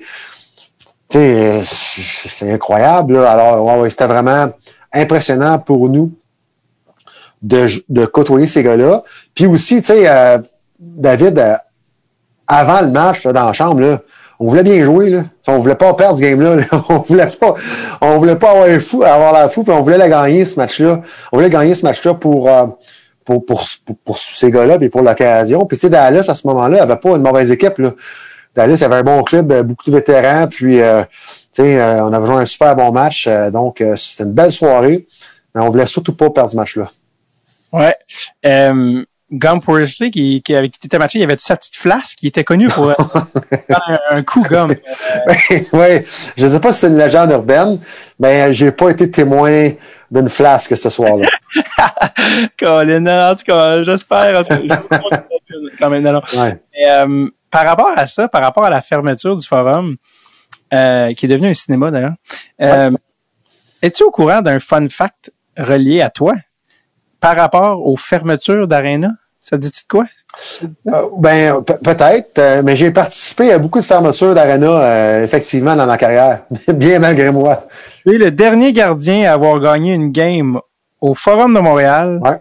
au Maple Leaf Garden, au Capital Center. Ça, c'est quelle équipe, ça, Capital Center? Washington. Washington. En plus d'avoir été le, d'avoir joué le dernier match de l'histoire du Colisée de Québec, de, de, de la Ligue nationale. Oui. Donc, euh, Et, et, et jouer le premier au, au euh, ben, en fait, à l'époque, il était le Corral Center euh, à Ottawa, qui est maintenant, je pense, le Canadian Tire, si je ne me trompe pas. Mais euh, on a jou- joué le premier match, le premier match au Centre Molson, le premier match euh, à Ottawa aussi, à ce moment-là, ouais. Un gars de, de baptême et de funérailles, visiblement. Oui, mais, mais, mais j'ai une autre question pour toi. Euh, en fait, euh, est-ce que j'ai, moi j'ai gagné, gagné tous ces matchs-là. Euh, j'ai été en mesure de gagner tous les, les matchs de fermeture et d'ouverture. Ah oui, c'est ça. euh, ouais, ouais, c'était. Ça disait que tu celui, euh, le dernier à avoir gagné ces matchs-là. Euh, ça disait que tu avais joué le dernier au Colisée de Québec, mais je sais pas si celui, je savais pas si celui au Colisée tu l'avais gagné. Oui, on avait gagné parce que c'était pour prolonger la série contre les Rangers de New York à l'époque. Et puis on avait perdu, euh, on avait perdu euh, à, voyons, à, hey, t'as raison, non, t'as peut-être raison, j'ai peut-être perdu celle-là. euh, mais écoute, euh, Euh, au Madison Square Garden? ouais, en tout cas, on avait perdu en 6 à, à New York, là. Mais je pense qu'on avait gagné, écoute, euh, je gagerai pas 100 pièces là-dessus, mais je pense qu'on avait gagné le cinquième match à Québec. Euh, mais en tout cas, euh, nonobstant ça, on avait perdu la série en 6 à New York par, par la suite. Ah, d'ailleurs. Ouais. Euh, après Montréal, tes, tes meilleures années, en fait, tu les as eues à Chicago. Ouais. C'est comment dans mon souvenir, moi, dans ma tête, tu avais été à Montréal des années. Tu étais à Montréal trois ans, tu étais à Chicago. Ouais, presque, que- presque quatre, là. euh, ouais. À Chicago, quoi, cinq, six ans facile? Ouais, huit ans euh, d'un point de vue calendrier, là, mais euh, à peu près sept saisons, parce que là, la dernière saison à Chicago, euh, il y a eu le lockout de 2004-2005. Donc j'étais là physiquement, mais j'ai pas joué. As même participé ouais, à la All-Star Game 2003. Ouais. S'il y en a qui veulent que je le rappelle des bons souvenirs de l'époque, des noms tels Alexei Jamnov, Tony Amont, Christian Leo, de ces années, Eric Dazé, Ouais. euh, québécois Ouais. Était un grand Jack. Euh, Mais ce qui m'intéresse dans tout ça, c'est que tu as eu comme coach des gardiens nul autre que la légende lui-même, Vladislav Tretiak. Ouais. Je t'écoute. Ouais, écoute, j'ai eu pendant toutes mes saisons, à part ma, dernière, parce que c'est Stéphane Well qui est arrivé. Mais j'ai été beaucoup, j'ai été très blessé à la dernière année, donc j'ai pas eu la chance de travailler beaucoup avec Stéphane. Mais oui, toutes les autres saisons, j'étais avec euh, Vladislav. Et euh, écoute, c'est un, une autre légende, dans le sens que, tu sais, euh, euh, c'est un des meilleurs gardiens de but de l'histoire. Puis euh, Vladislav, il était à Chicago deux semaines par mois. Donc, euh, pendant. euh, non, c'est vrai, c'était son contrat, c'était comme ça. Il était deux semaines en Russie. Il venait deux semaines, il partait deux semaines, il venait deux semaines. Euh, et puis, euh, ben, j'ai adoré, euh, j'ai adoré euh, travailler avec Vladislav. Et puis, une anecdote vraiment drôle parce que j'étais mes, mes premières semaines avec les Blackhawks. Puis, tu sais, j'avais la chance d'avoir Vladislav Tressac comme, comme entraîneur des gardiens de but. Et puis, donné, euh, au niveau des, on, on pratiquait des, des échappées, tu sais, les, les breakaways. Puis, euh, donné, euh, après le- le- les échappées, je disais à Vladislav, tu sais, j'ai dit, t'as-tu t'as-tu comme un truc, euh, quand un, un joueur arrive en échappée, tu sais, puis à un moment donné, euh, tu sais, il arrive un temps où ce que euh, le joueur va faire une feinte ou il va lancer, tu sais, fait que j'ai dit, tu t'as-tu un truc à me donner, as-tu quelque chose, tu sais, puis il m'a dit, euh, non, when a guy come and shoot, uh, I know, I know. Je dis, OK, oui, oui, mais, ouais, mais, mais, comment tu sais? Ah, lui, c'était comme, c'était comme un instinctif. Ah, quand le gars il arrive, il dit, euh, je sais qu'est-ce qu'il va faire. Mais encore. Yeah.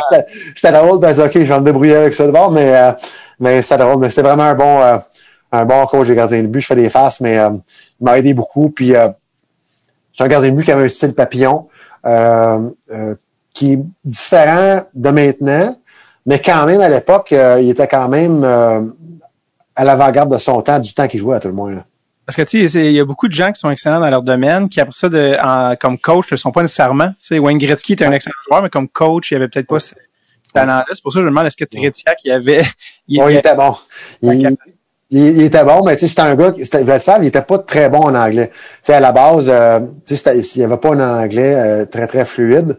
Donc, euh, des, fois, c'était, pas, très, très facile de communiquer avec lui, mais oui, c'était, un bon euh, coach de gardien de but. Puis, je, pense que la, une des qualités pour un bon coach de gardien de but, c'est d'aller chercher la confiance de tes gardiens de but, puis d'établir une relation, puis d'avoir, d'être, d'être capable, d'être à l'écoute de tes gardiens de but, puis d'avoir une relation euh, quasiment de grand frère. Puis euh, Vladislav, euh, tu sentais, euh, tu sais, des fois, l'entraîneur-chef, il va être comme dans l'autre clan, tu sais, il va être comme, c'est comme le méchant, là, puis l'entraîneur gardien de but, c'est, comme le bon, là.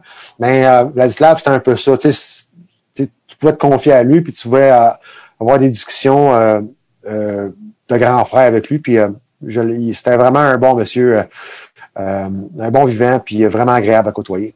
C'est quoi le conseil ou qu'est-ce qui t'a appris que, que tu as retenu ou que tu vas retenir de, d'avoir eu Vladislav Fritsak comme professeur? Ben, l'agressivité sur la glace. Parce que moi, j'arrivais de Montréal, puis j'avais, j'arrivais l'époque des gardiens de but un peu plus passif.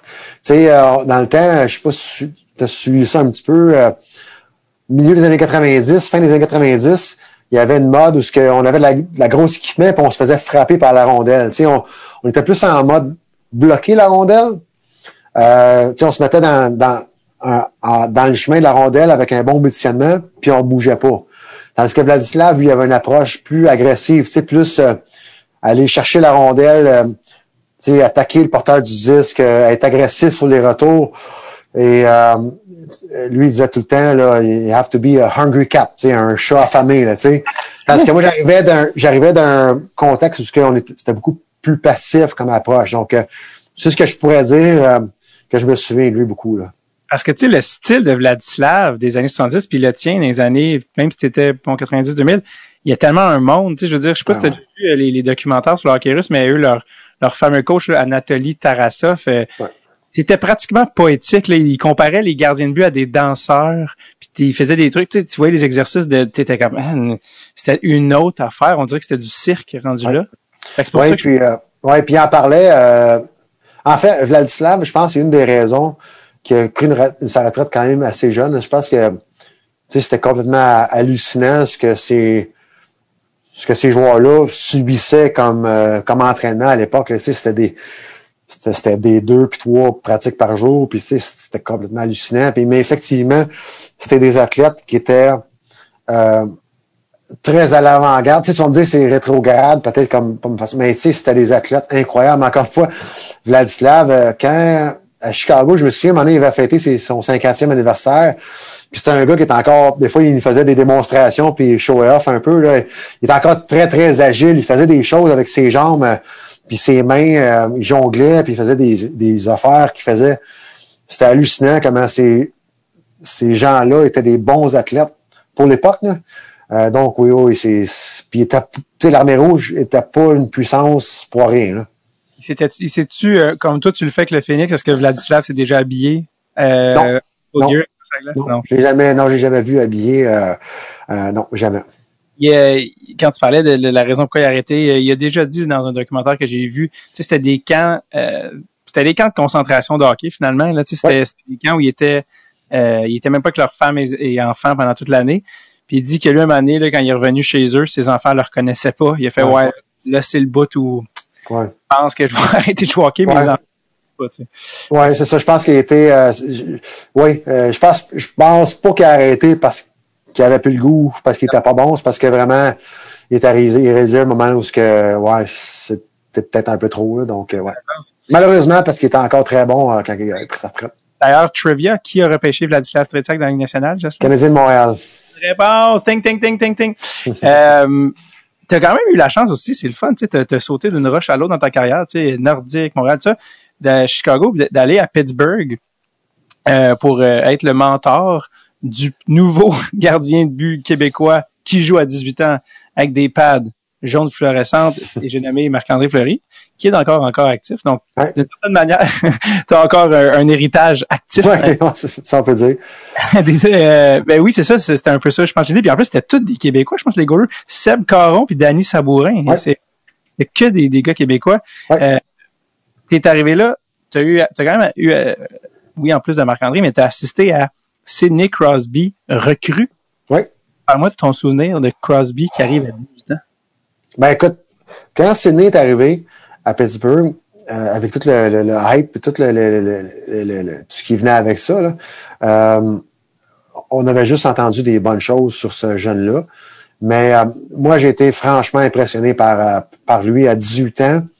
Parce qu'on s'entend pour, pour être le joueur qui était, fallait qu'il ait une mentalité différente. Tu sais, récemment, il est sorti des articles sur Nathan McKinnon et tout ça, puis je sais que ces deux gars-là, c'est des bons amis, mais tu deviens pas le meilleur de ta profession si t'es pas un peu extrême, si t'es pas un peu extrémiste, puis un, borderline un peu too much. Mais euh, Sidney est arrivé, euh, c'est un gars de 18 ans qui est arrivé avec une, une maturité d'un gars de 34. Là, euh, puis encore, j'ai vu des gars de 34 pas avoir cette, cette maturité-là. Euh, c'est ça. Il est vrai, c'est un, c'était un jeune homme spécial qui a une carrière spéciale. Puis ça me surprend pas. On n'arrive pas à des résultats extraordinaires avec euh, des actions ordinaires. Donc, il- je pense que C'est clair, tu sais, c'est- dans tous les euh, dans, tu sais, dans toutes les entreprises, si on me dit c'est peut-être c'est peut-être pas euh, c'est peut-être pas normal, mais tu sais, Sydney, c'est un gars qui est, qui est extrême à tout ce qu'il fait, mais il, il- il est arrivé à, à un niveau que peu, peu de joueurs accèdent. Fait que c'est un c'est un gars hyper terre à terre, hyper euh, gentil, hyper fin, hyper euh, attentionné. Euh, euh, quand j'ai attentionné vraiment envers tout le monde, que ce soit les partisans, les joueurs, euh, c'est fou, là, il est vraiment, vraiment gentil, puis euh, c'est un chic type, vraiment. avais tout un casting aussi cette année-là. Des, encore une fois, des noms, là, de la nostalgie, ça, ça fait mal tellement que c'est Ziggy Palfi. Tu sais, Ouais, Écoute, c'est pas plate, ça.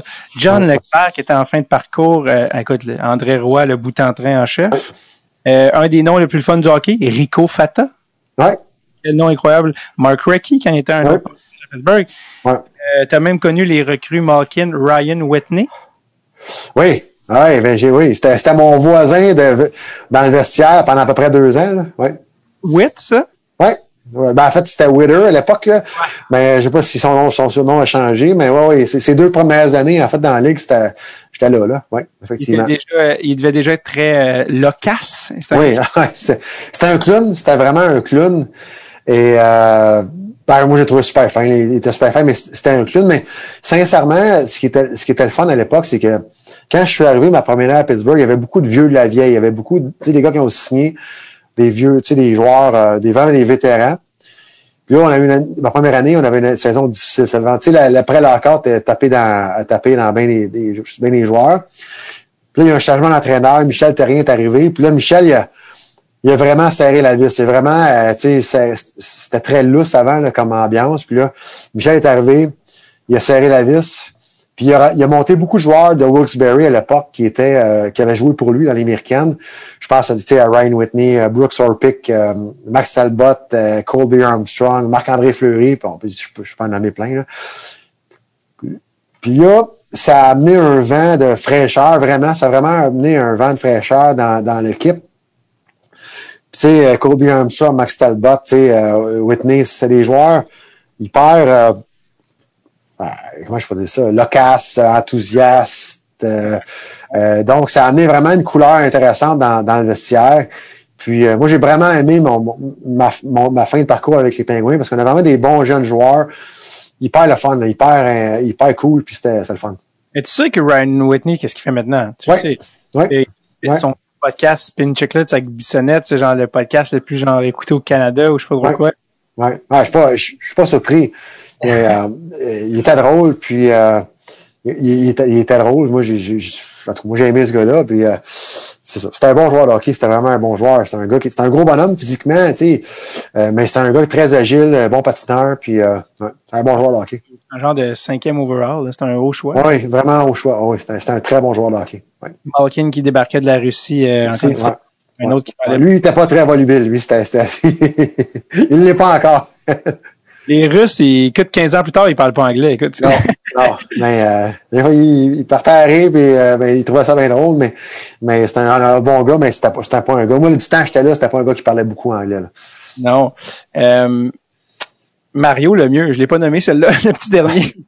Ouais. Mais tu as quand même eu la chance parce qu'il était en fin, là, il, était fin trentaine, il avait peut-être 38, 39, mais puis là, il y a eu d'autres problèmes, je pense, d'arythmie cardiaque, mais tu as quand même chaussé les patins en même Ouais. temps. Ouais. Euh, ne serait-ce que brièvement, mais avec Mario le mieux. C'est comment euh, être en présence de Dieu. Ouais, écoute, moi, j'étais vraiment content d'avoir la chance de jouer avec lui. Puis euh, c'était, incroyable. Mais encore une fois, Mario, c'est tellement un chic type, tu sais, un, un gars beaucoup de classe, mais moi, ce que j'avais aimé de lui, ce que j'avais euh, pas ce qui m'avait surpris, mais parce que je l'avais entendu parler, mais c'est vraiment un pain sans rire. Tu sais, c'est un gars qui aime ça avoir. un gars qui est drôle. Puis des fois, il lâche des jokes, puis tu t'attends pas que ça. Tu sais, tu t'en attends pas. Mais euh, c'est vraiment un pain sans rire. Des exemples qui te viennent en tête, l'affaire qu'il a dit? Ah, écoute, pas, vraiment, mais tu sais, euh, non, ben, vite comme ça, non, mais euh, ouais, des fois, il te lâche, il te lâche une joke, puis tu sais, euh, c'était vraiment un pain sans rire, puis des fois, il clenchait des, des, des commentaires, puis c'était, on pouvait rire parce que je venais d'un autre, tu sais, je sais pas, il faut parler d'une situation, puis euh, mais, mais c'est un gars hyper intelligent, hyper posé, euh, puis euh, très, très, euh, je peux dire ça, à point, tu sais, dans ses interventions, tu sais, il parlait pas pour rien, puis quand il parlait, euh, on l'écoutait, puis c'était souvent très drôle. tu as, eu aussi la chance à Buffalo de croiser un jeune Ryan Miller qui est en même temps que toi. Oui. Tu en as croisé beaucoup des bons jeunes. Est-ce que tu pouvais te douter à ce moment-là que Ryan aurait la carrière qu'il a eue? Oui, oui, parce que il était très bon. Il était jeune, mais il était vraiment très bon. Puis, euh, euh, écoute, encore une fois, quand je suis à Buffalo, il y avait plein de jeunes joueurs. C'est une équipe très jeune. Euh, puis, super bon gars. Euh, il, vient de prendre sa retraite, je pense, cette année. Donc, longue carrière. Puis, je suis sérieux, prenez soin de lui. Fait que je suis vraiment pas surpris. Euh, de toutes les, t'as as, connu beaucoup d'époques là, tu sais, début 90 jusqu'à fin 2000, il y a beaucoup, tu sais, quand tu parles euh, que tu commences avec euh, les boys des Nordiques à, l'un côté, et que tu finis avec Crosby, tu c'est toutes des générations que tu as eu la chance de côtoyer. Ouais. C'est les joueurs de toute ta carrière qui t'ont le plus marqué dans le national, que tu te dis, ah mon dieu, je pense que c'est les meilleurs joueurs que j'ai vus de ma vie. Ben rapidement tu sais, je vais t'énommer, puis le, but de la chose, c'est justement, si t'ont marqué, c'est parce que t'es capable nommé rapidement. Tu sais, Pierre Turgeon, Vincent Lanfous, euh, ben, Sidney Crosby, euh, évidemment, Chris Chilios, euh, Joe Sakic. C'est des joueurs, euh, j'en oublie sûrement, mais c'est des joueurs qui, qui étaient les meilleurs, mais qui avaient aussi des, des personnalités hyper, hyper belles. Tu sais, c'est pas des, des, comment on dit en québécois, des des, des, des, des, mange-mardes ou tu sais, des joueurs vraiment désagréables. Ou tu sais, des, des fois, des gens qui sont super bons, super talentueux, mais ils sont pas agréables à côtoyer, puis ils sont pas. Mais ces gars-là, c'est tous des chic types. C'est des, gars, je pense, des bons role models pour autant les gens que pour les jeunes joueurs qui arrivent. Puis quelque part, euh, j'ai toujours voulu, j'ai pas eu la casse de ces gars que je t'ai nommé, mais j'ai quand même une carrière correcte. Puis j'ai toujours voulu euh, comment je pourrais dire ça, euh, transpirer une, une, euh, une, odeur ou transpirer une, influence positive sur les plus jeunes. Parce que quand tu es, quand es influencé de, de bons Jack et de bonnes personnes, ben, pas faire autrement de faire pareil. C'est drôle de, de, voir qualifier ta carrière de correct. Tu sais, comme je pense quand tu joues 15 ans dans la nationale, je pense que tu peux. Non, mais ce que je veux dire, c'est que, tu sais, je, veux dire, je, je, je suis pas Sidney Crosby ni, euh, ni Mario Lamy non plus, mais, mais, mais, effectivement, euh, ces joueurs-là qui, atteignent quand même un niveau de, de, de, super étoile, on va le dire comme ça. C'est un peu les, les, Tiger Woods du hockey. Euh, euh, c'est des joueurs qui sont, qui sont très, très dédiés terre à terre, effectivement. T'es euh, es parlé de trois filles, mais t'es aussi, juste avant qu'on parle de tes filles, t'es parrain d'un jeune prospect de la nationale. Ouais. Et j'ai nommé, je te laisse le dire. Ben, Samuel Poulain. Euh, je suis à première ronde des Penguins de Pittsburgh, oui. Exact. Patrick qui est passé au podcast. Là. OK. Elle, okay. Euh, comment ça, ça c'était il y a très longtemps. Lui, il y a une, il y a une compagnie de dépanneuses. Oui. Il y a le père de Sam Breton, qui est un humoriste que tu connais peut-être. Oui. Et président de l'Association des dépanneurs du Québec. T'es sérieux? Je, je savais pas ça. Euh, on va t'arranger ça. On va te mettre en contact avec C'est bon. Mais, euh, oui, parrain de Samuel. OK, OK. Oui, oui, effectivement, oui, je suis parrain de Samuel, oui. Euh, est-ce que, ouais, est-ce que c'est, je sais pas si vous êtes proche ou, ou, ou ça, mais est-ce est-ce que, bon, j'avoue, il y a son père qui a joué dans NHL aussi, mais euh, est-ce que tu suis un peu son développement? Tu sais, quel, quel genre de joueur tu le vois? Il y, a, il y a un beau développement, ça se passe assez bien pour Samuel. quel genre de gars tu le vois devenir? Quel genre de joueur tu le vois devenir dans la nationale? Ben, c'est dur à dire. C'est un choix de première ronde.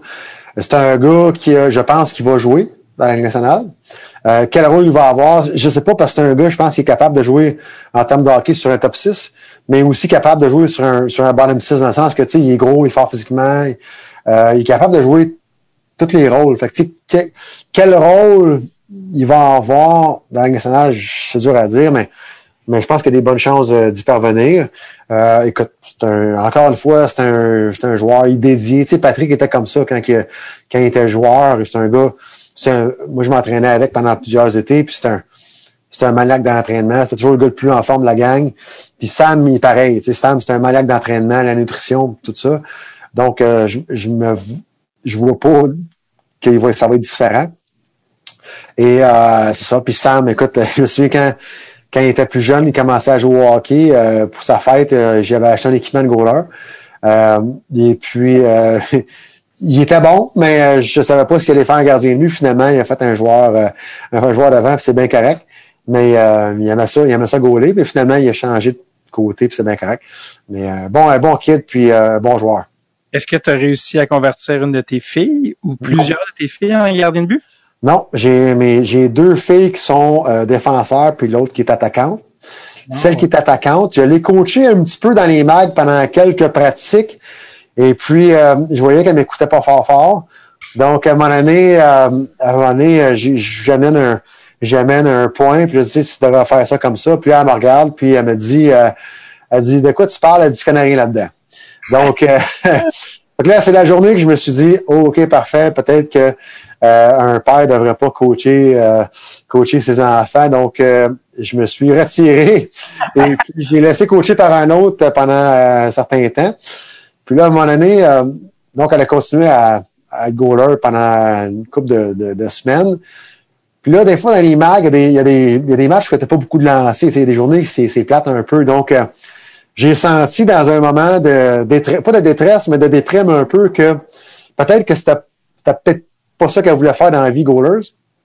Donc, j'étais allé la voir, je disais, t'es sûr que t'aimerais pas ça jouer à l'avant à la place? Ouais, je pense que ce serait, le fun de jouer à l'avant. Donc, euh, euh j'étais bien, bien content qu'elle change de position parce que c'était pas vraiment un souhait que j'avais qu'elle soit gardienne, mais euh, donc j'en ai pas qui sont gardiennes. Non, c'est ça. Est-ce que tu est-ce que en as coaché plusieurs? T'en coaches plusieurs? Ben, ben plus là, là, là je, je fais plus de coaching, mais ouais, j'en ai euh, j'en ai coaché des. Euh, j'ai été impliqué dans le coaching pendant quand même plusieurs années. Euh, ouais, ouais plusieurs. Les, trois étaient comme arrête de me dire des affaires, tu me cosses. non, non, mais non, j'ai toujours fait attention. tu sais, c'est pas facile de coacher ses enfants nécessairement tout le temps. mais j'ai toujours fait il y en a une des trois qui était plus facile à coacher que les autres. Mais c'est drôle, euh, euh, ici, pendant deux, deux, trois ans, j'étais en charge du sport études féminin euh, ici à Sherbrooke. Et puis, il y en a une que je qui écoutait beaucoup, l'autre correct, mais un petit peu moins. Puis un matin où ce que je dis quoi aux filles, puis là, elle, m'a répondu. Tu sais, elle me dit, elle, me répond un commentaire plate. Fait là, aide-moi de répondre. Euh, ben là, c'était pas content, là. Tu sais, va t'en dans la chambre. Et puis, et finalement, elle m'a répondu. Donc, en bon québécois, je l'ai sacré dehors de la pratique. Euh, et puis, des, fois, c'est drôle, parce que on s'en parle encore. Puis les filles qui étaient sur la glace à l'époque, ils m'en parlent encore. C'est donc bien drôle le matin que tu sacré euh, Noémie dehors de la pratique. Mais, euh, ça fait partie de la vie des fois, mais euh, c'est arrivé. La faute, tu as dû sortir ta propre fille de la pratique. Ouais, ça arrive. Des fois, comme, comme coach, il faut que tu, il faut que tu traces ton territoire, il faut que tu établisses ton autorité. Puis, euh, j'avais, pas aimé la région comme, la façon qu'elle, m'avait répondu. C'est inacceptable. Il y a un cas, elle avait quel âge, ça, à ce moment-là? Ça, était en secondaire, euh, 4, à peu près dans, ouais, à peu près, donc, euh, je sais pas moi, 13, 14 ans, quelque chose comme ah ça. Ouais, l'âge où euh, tu, euh, ouais. où tu, ouais. peut-être, un peu plus confrontant avec tes ouais, parents? c'est trop bien drôle. Et puis, il y avait un bon public, mais, euh, mais j'avais, j'étais intervenu et puis, euh, on avait utilisé la bonne vieille méthode du votant la chambre. Donc... comment tu, comment tu, comment tu gères ça après, tu sais? Parce qu'après, parce qu'elle, elle s'en va pas chez eux. Chez eux, c'est chez vous. non, mais là, elle avait appelé ma femme. Ça, là, papa, il m'a mis en dehors de la pratique. Puis là, comme de fait, ma femme m'appelle. Comme ça, t'as mis Noémie dehors de la pratique. Qu'est-ce qui s'est passé? Fait que là, j'ai, j'ai eu à à me défendre et à expliquer euh, les raisons du, euh, du de, de l'acte, mais euh, c'est correct. Donc, euh, mais c'est drôle, mais c'est vraiment drôle. C'est pas arrivé souvent, été chanceux, mais c'est toujours un, toujours une- un couteau à double tranchant quand tu coaches euh, tes enfants. Là, tes filles ont quel âge en ce moment? Écoute, 22, 20, 18. Pff, ouais, Donc, on s'en est sorti. J'allais dire, tu, tu- ça achève pour toi, là, les, euh, tu finis pratiquement le cycle, là, les enfants. qui- Ben euh, ouais, oui, c'est ça mes trous. Mais j'ai deux filles à l'université, nous au cégep, et puis euh, les trois jouent encore au hockey, c'est super le fun. Puis euh, ben maintenant, on, on est on est spectateur et ça se limite à ça. C'est quoi le, le plus dur de coacher ses enfants? Ben je- le plus dur, je pense, c'est euh, ben c'est de voir d'un. Est-ce que tu peux coacher tes enfants? Est-ce que tes enfants sont capables d'être coachés par euh, leur père, leur papa? Parce que il y en a qui forcent cette relation-là. Euh, ce que je veux dire, c'est que euh, faut que tu coaches les enfants pour tes bonnes raisons. D'un. Si tu coaches ton enfant parce que euh, tu veux qu'il ou qu'elle ait des privilèges, puis tu, veux qu'elle joue sur le power play, c'est pas une bonne raison. Euh, souvent, il y a des parents qui sont plus durs avec leurs enfants de peur de se faire accuser de, de, de- d'injustice. Euh, donc, tu sais, c'est pas facile de trouver la ligne. Et, et puis, l'autre élément aussi, c'est pas tout à fait facile non plus pour les jeunes d'être coachés par leur père. Fait que, moi, je pense que c'est pas tout le monde qui est fait pour être coaché par son père ou, ou- et vice-versa. Euh, mais j'encourage à, à le faire quand, quand que ça se passe bien, quand, la, quand la, la relation est bonne, puis quand ça se passe bien, c'est super. Mais des fois, ça peut être pas bon pour le jeune, puis pour le père, puis mais ça dépend. T'étais-tu un coach trop dur avec tes filles ou t'étais un, un- un trop smooth avec tes filles? Non, j'étais, correct, mais j'étais, j'étais un gars qui était juste. Je vais le dire comme ça. Euh, je pense que comme coach aussi, tu peux pas être trop permissif avec tes enfants parce que les, les autres joueurs, joueuses, ils vont, ils vont créer l'injustice. Euh, et, euh, et si t'es trop dur, ben là, c'est tes enfants qui vont créer l'injustice. Donc, je pense avoir été en mesure de trouver cette ligne-là. Mais encore faut-il, faut que tu sois capable de la trouver parce que des fois, il y a des contextes. Des fois, il y a des enfants qui, tu sais, il y a des enfants qui sont vraiment très confrontationnels avec leurs, avec leurs parents, puis là, c'est pas facile d'arriver comme coach, puis, puis, puis coacher ça. Donc, euh, je pense que c'est vraiment du cas par cas. Mais j'ai été chanceux. Euh, j'ai eu des filles où- qui ont été relativement coachables.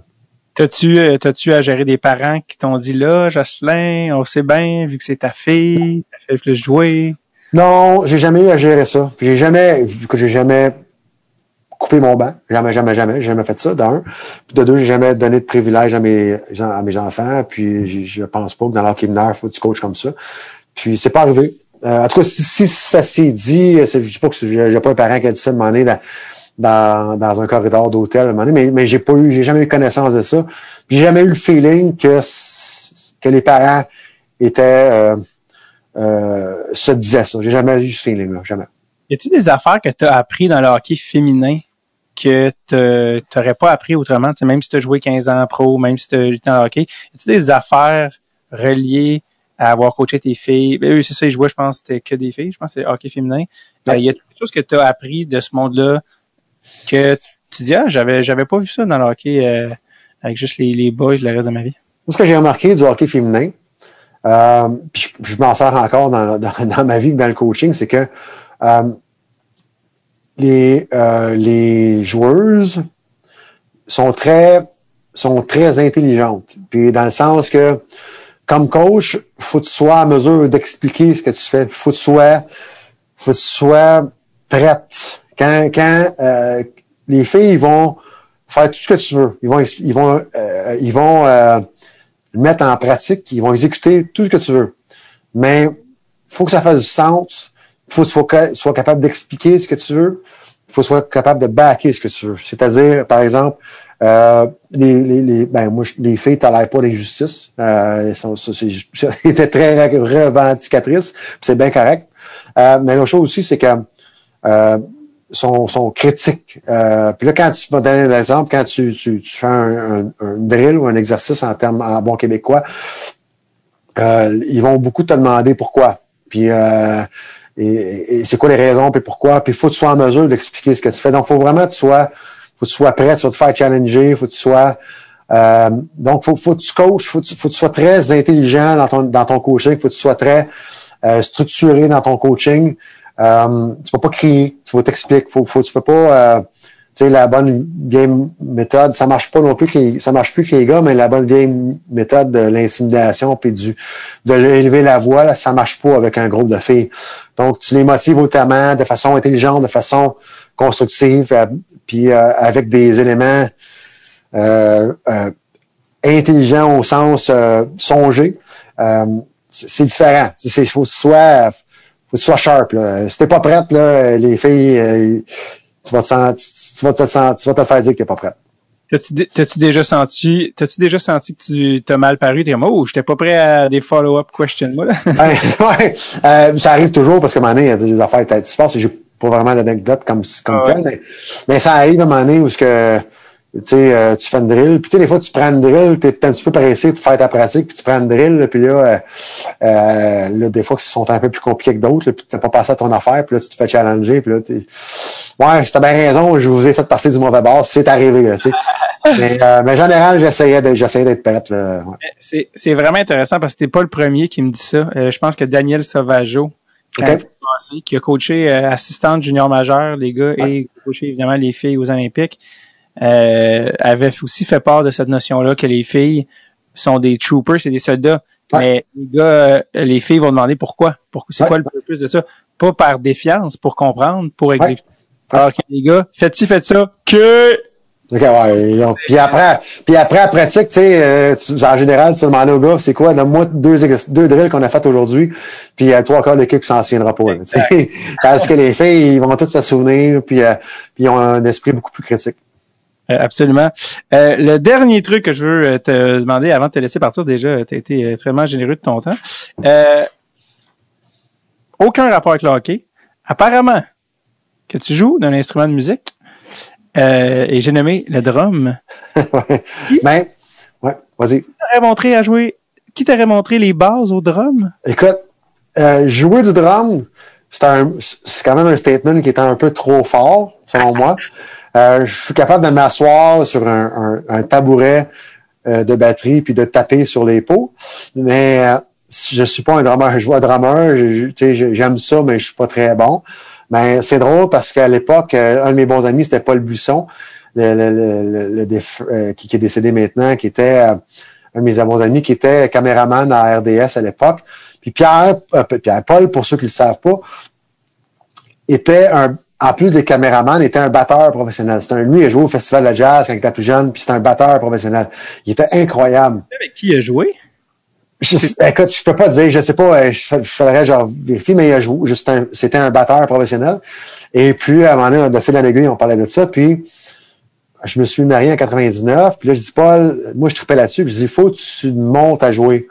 Donc, il m'avait montré les bases, et puis je dis, Paul, là, je dis, OK, je te donne, en plus de me montrer à jouer, je te demande deux choses.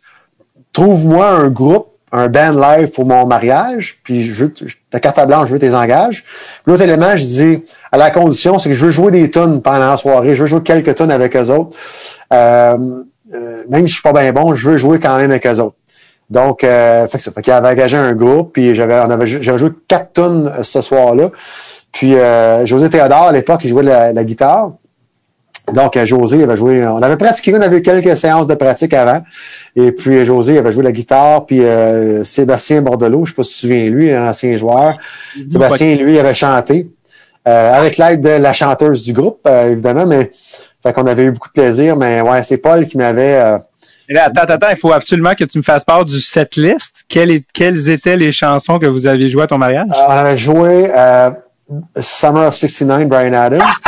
On avait- joué Marjo Provocante.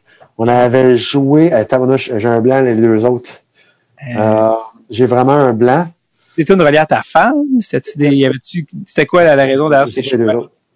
Euh, non, non, ben, écoute, c'est des tunes qui étaient relativement faciles à jouer au drum. Euh, Il y, a- il y a Summer 69 qui était, tu sais, euh, qui en, en 16, au- mais ben, c'était correct, là, tu sais, je m'en suis débrouillé. Mais, euh. Mais je me souviens pas des deux autres, mais on avait joué quatre tunes. Et puis, euh, c'était bien le fun. Oui, Sébastien Bordelot euh, est venu au podcast. OK? Je l'avais fait, euh, je l'avais rencontré sur, euh, il y avait une série de hockey sur euh, Jean Béliveau, je pense. T'as-tu la série de Béliveau? Possible, possible. Il Possible, jouait possible. dans les scènes de figuration parce que c'était Alex Dandonneau qui faisait les scènes. Puis il avait appelé Bordy, puis là, il était venu. Fait que là, je commençais le podcast. Puis euh, je pensais à ça parce que je dis, ah, ça serait cool. Lui, son père, Paulin, Oui, tu tu trouvais ça tough de coacher tes filles euh, au secondaire. Son père l'a coaché dans la Ligue américaine. oui, exact.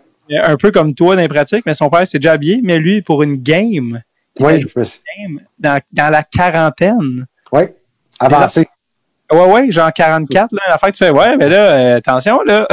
Oui, oui.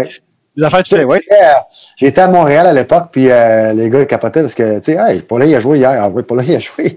Mais euh, ouais, c'était. Ouais, c'est rare, tu vois ça. Non, non, tu verrais plus ça aujourd'hui. Ça, déjà ça, tu te dis, ah, ça fait déjà, on dirait que ça fait une, une éternité.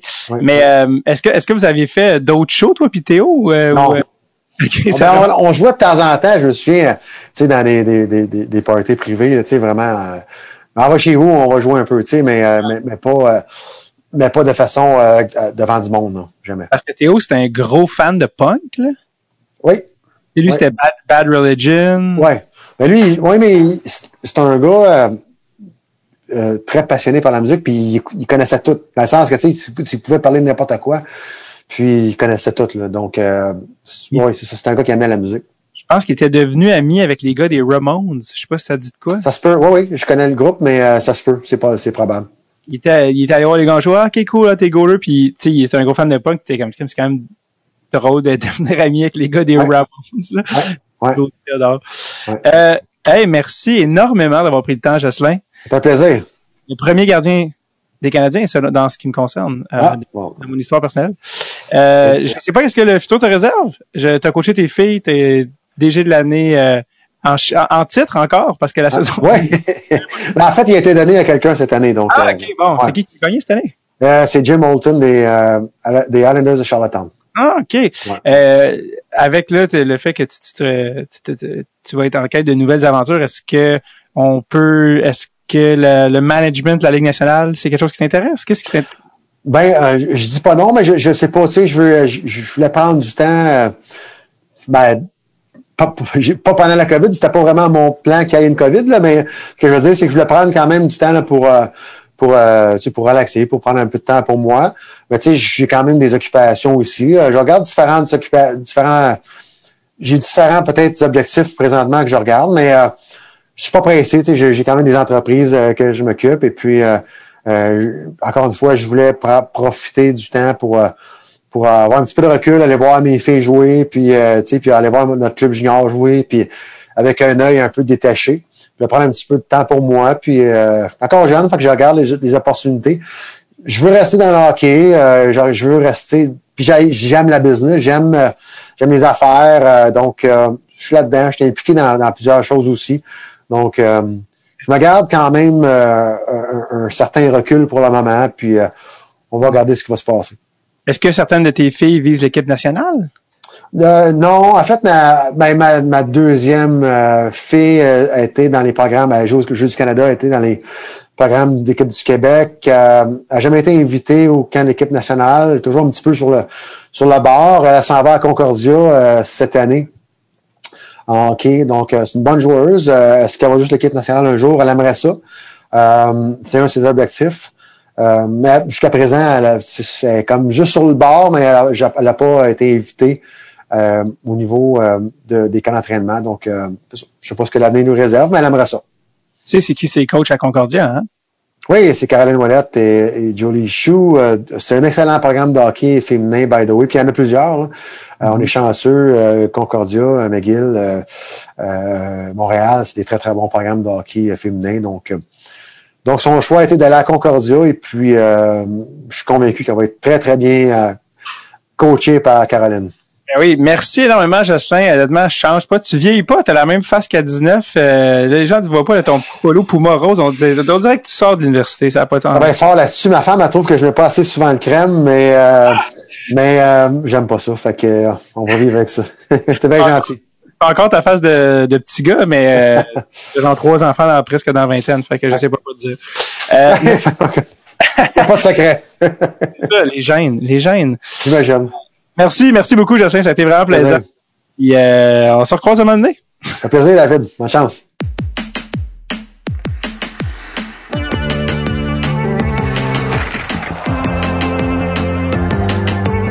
Merci tellement à Jocelyn Thibault qui a pris le temps. Quelle générosité et quel homme. On lui souhaite la meilleure des chances dans son nouveau poste de directeur à Hockey Québec.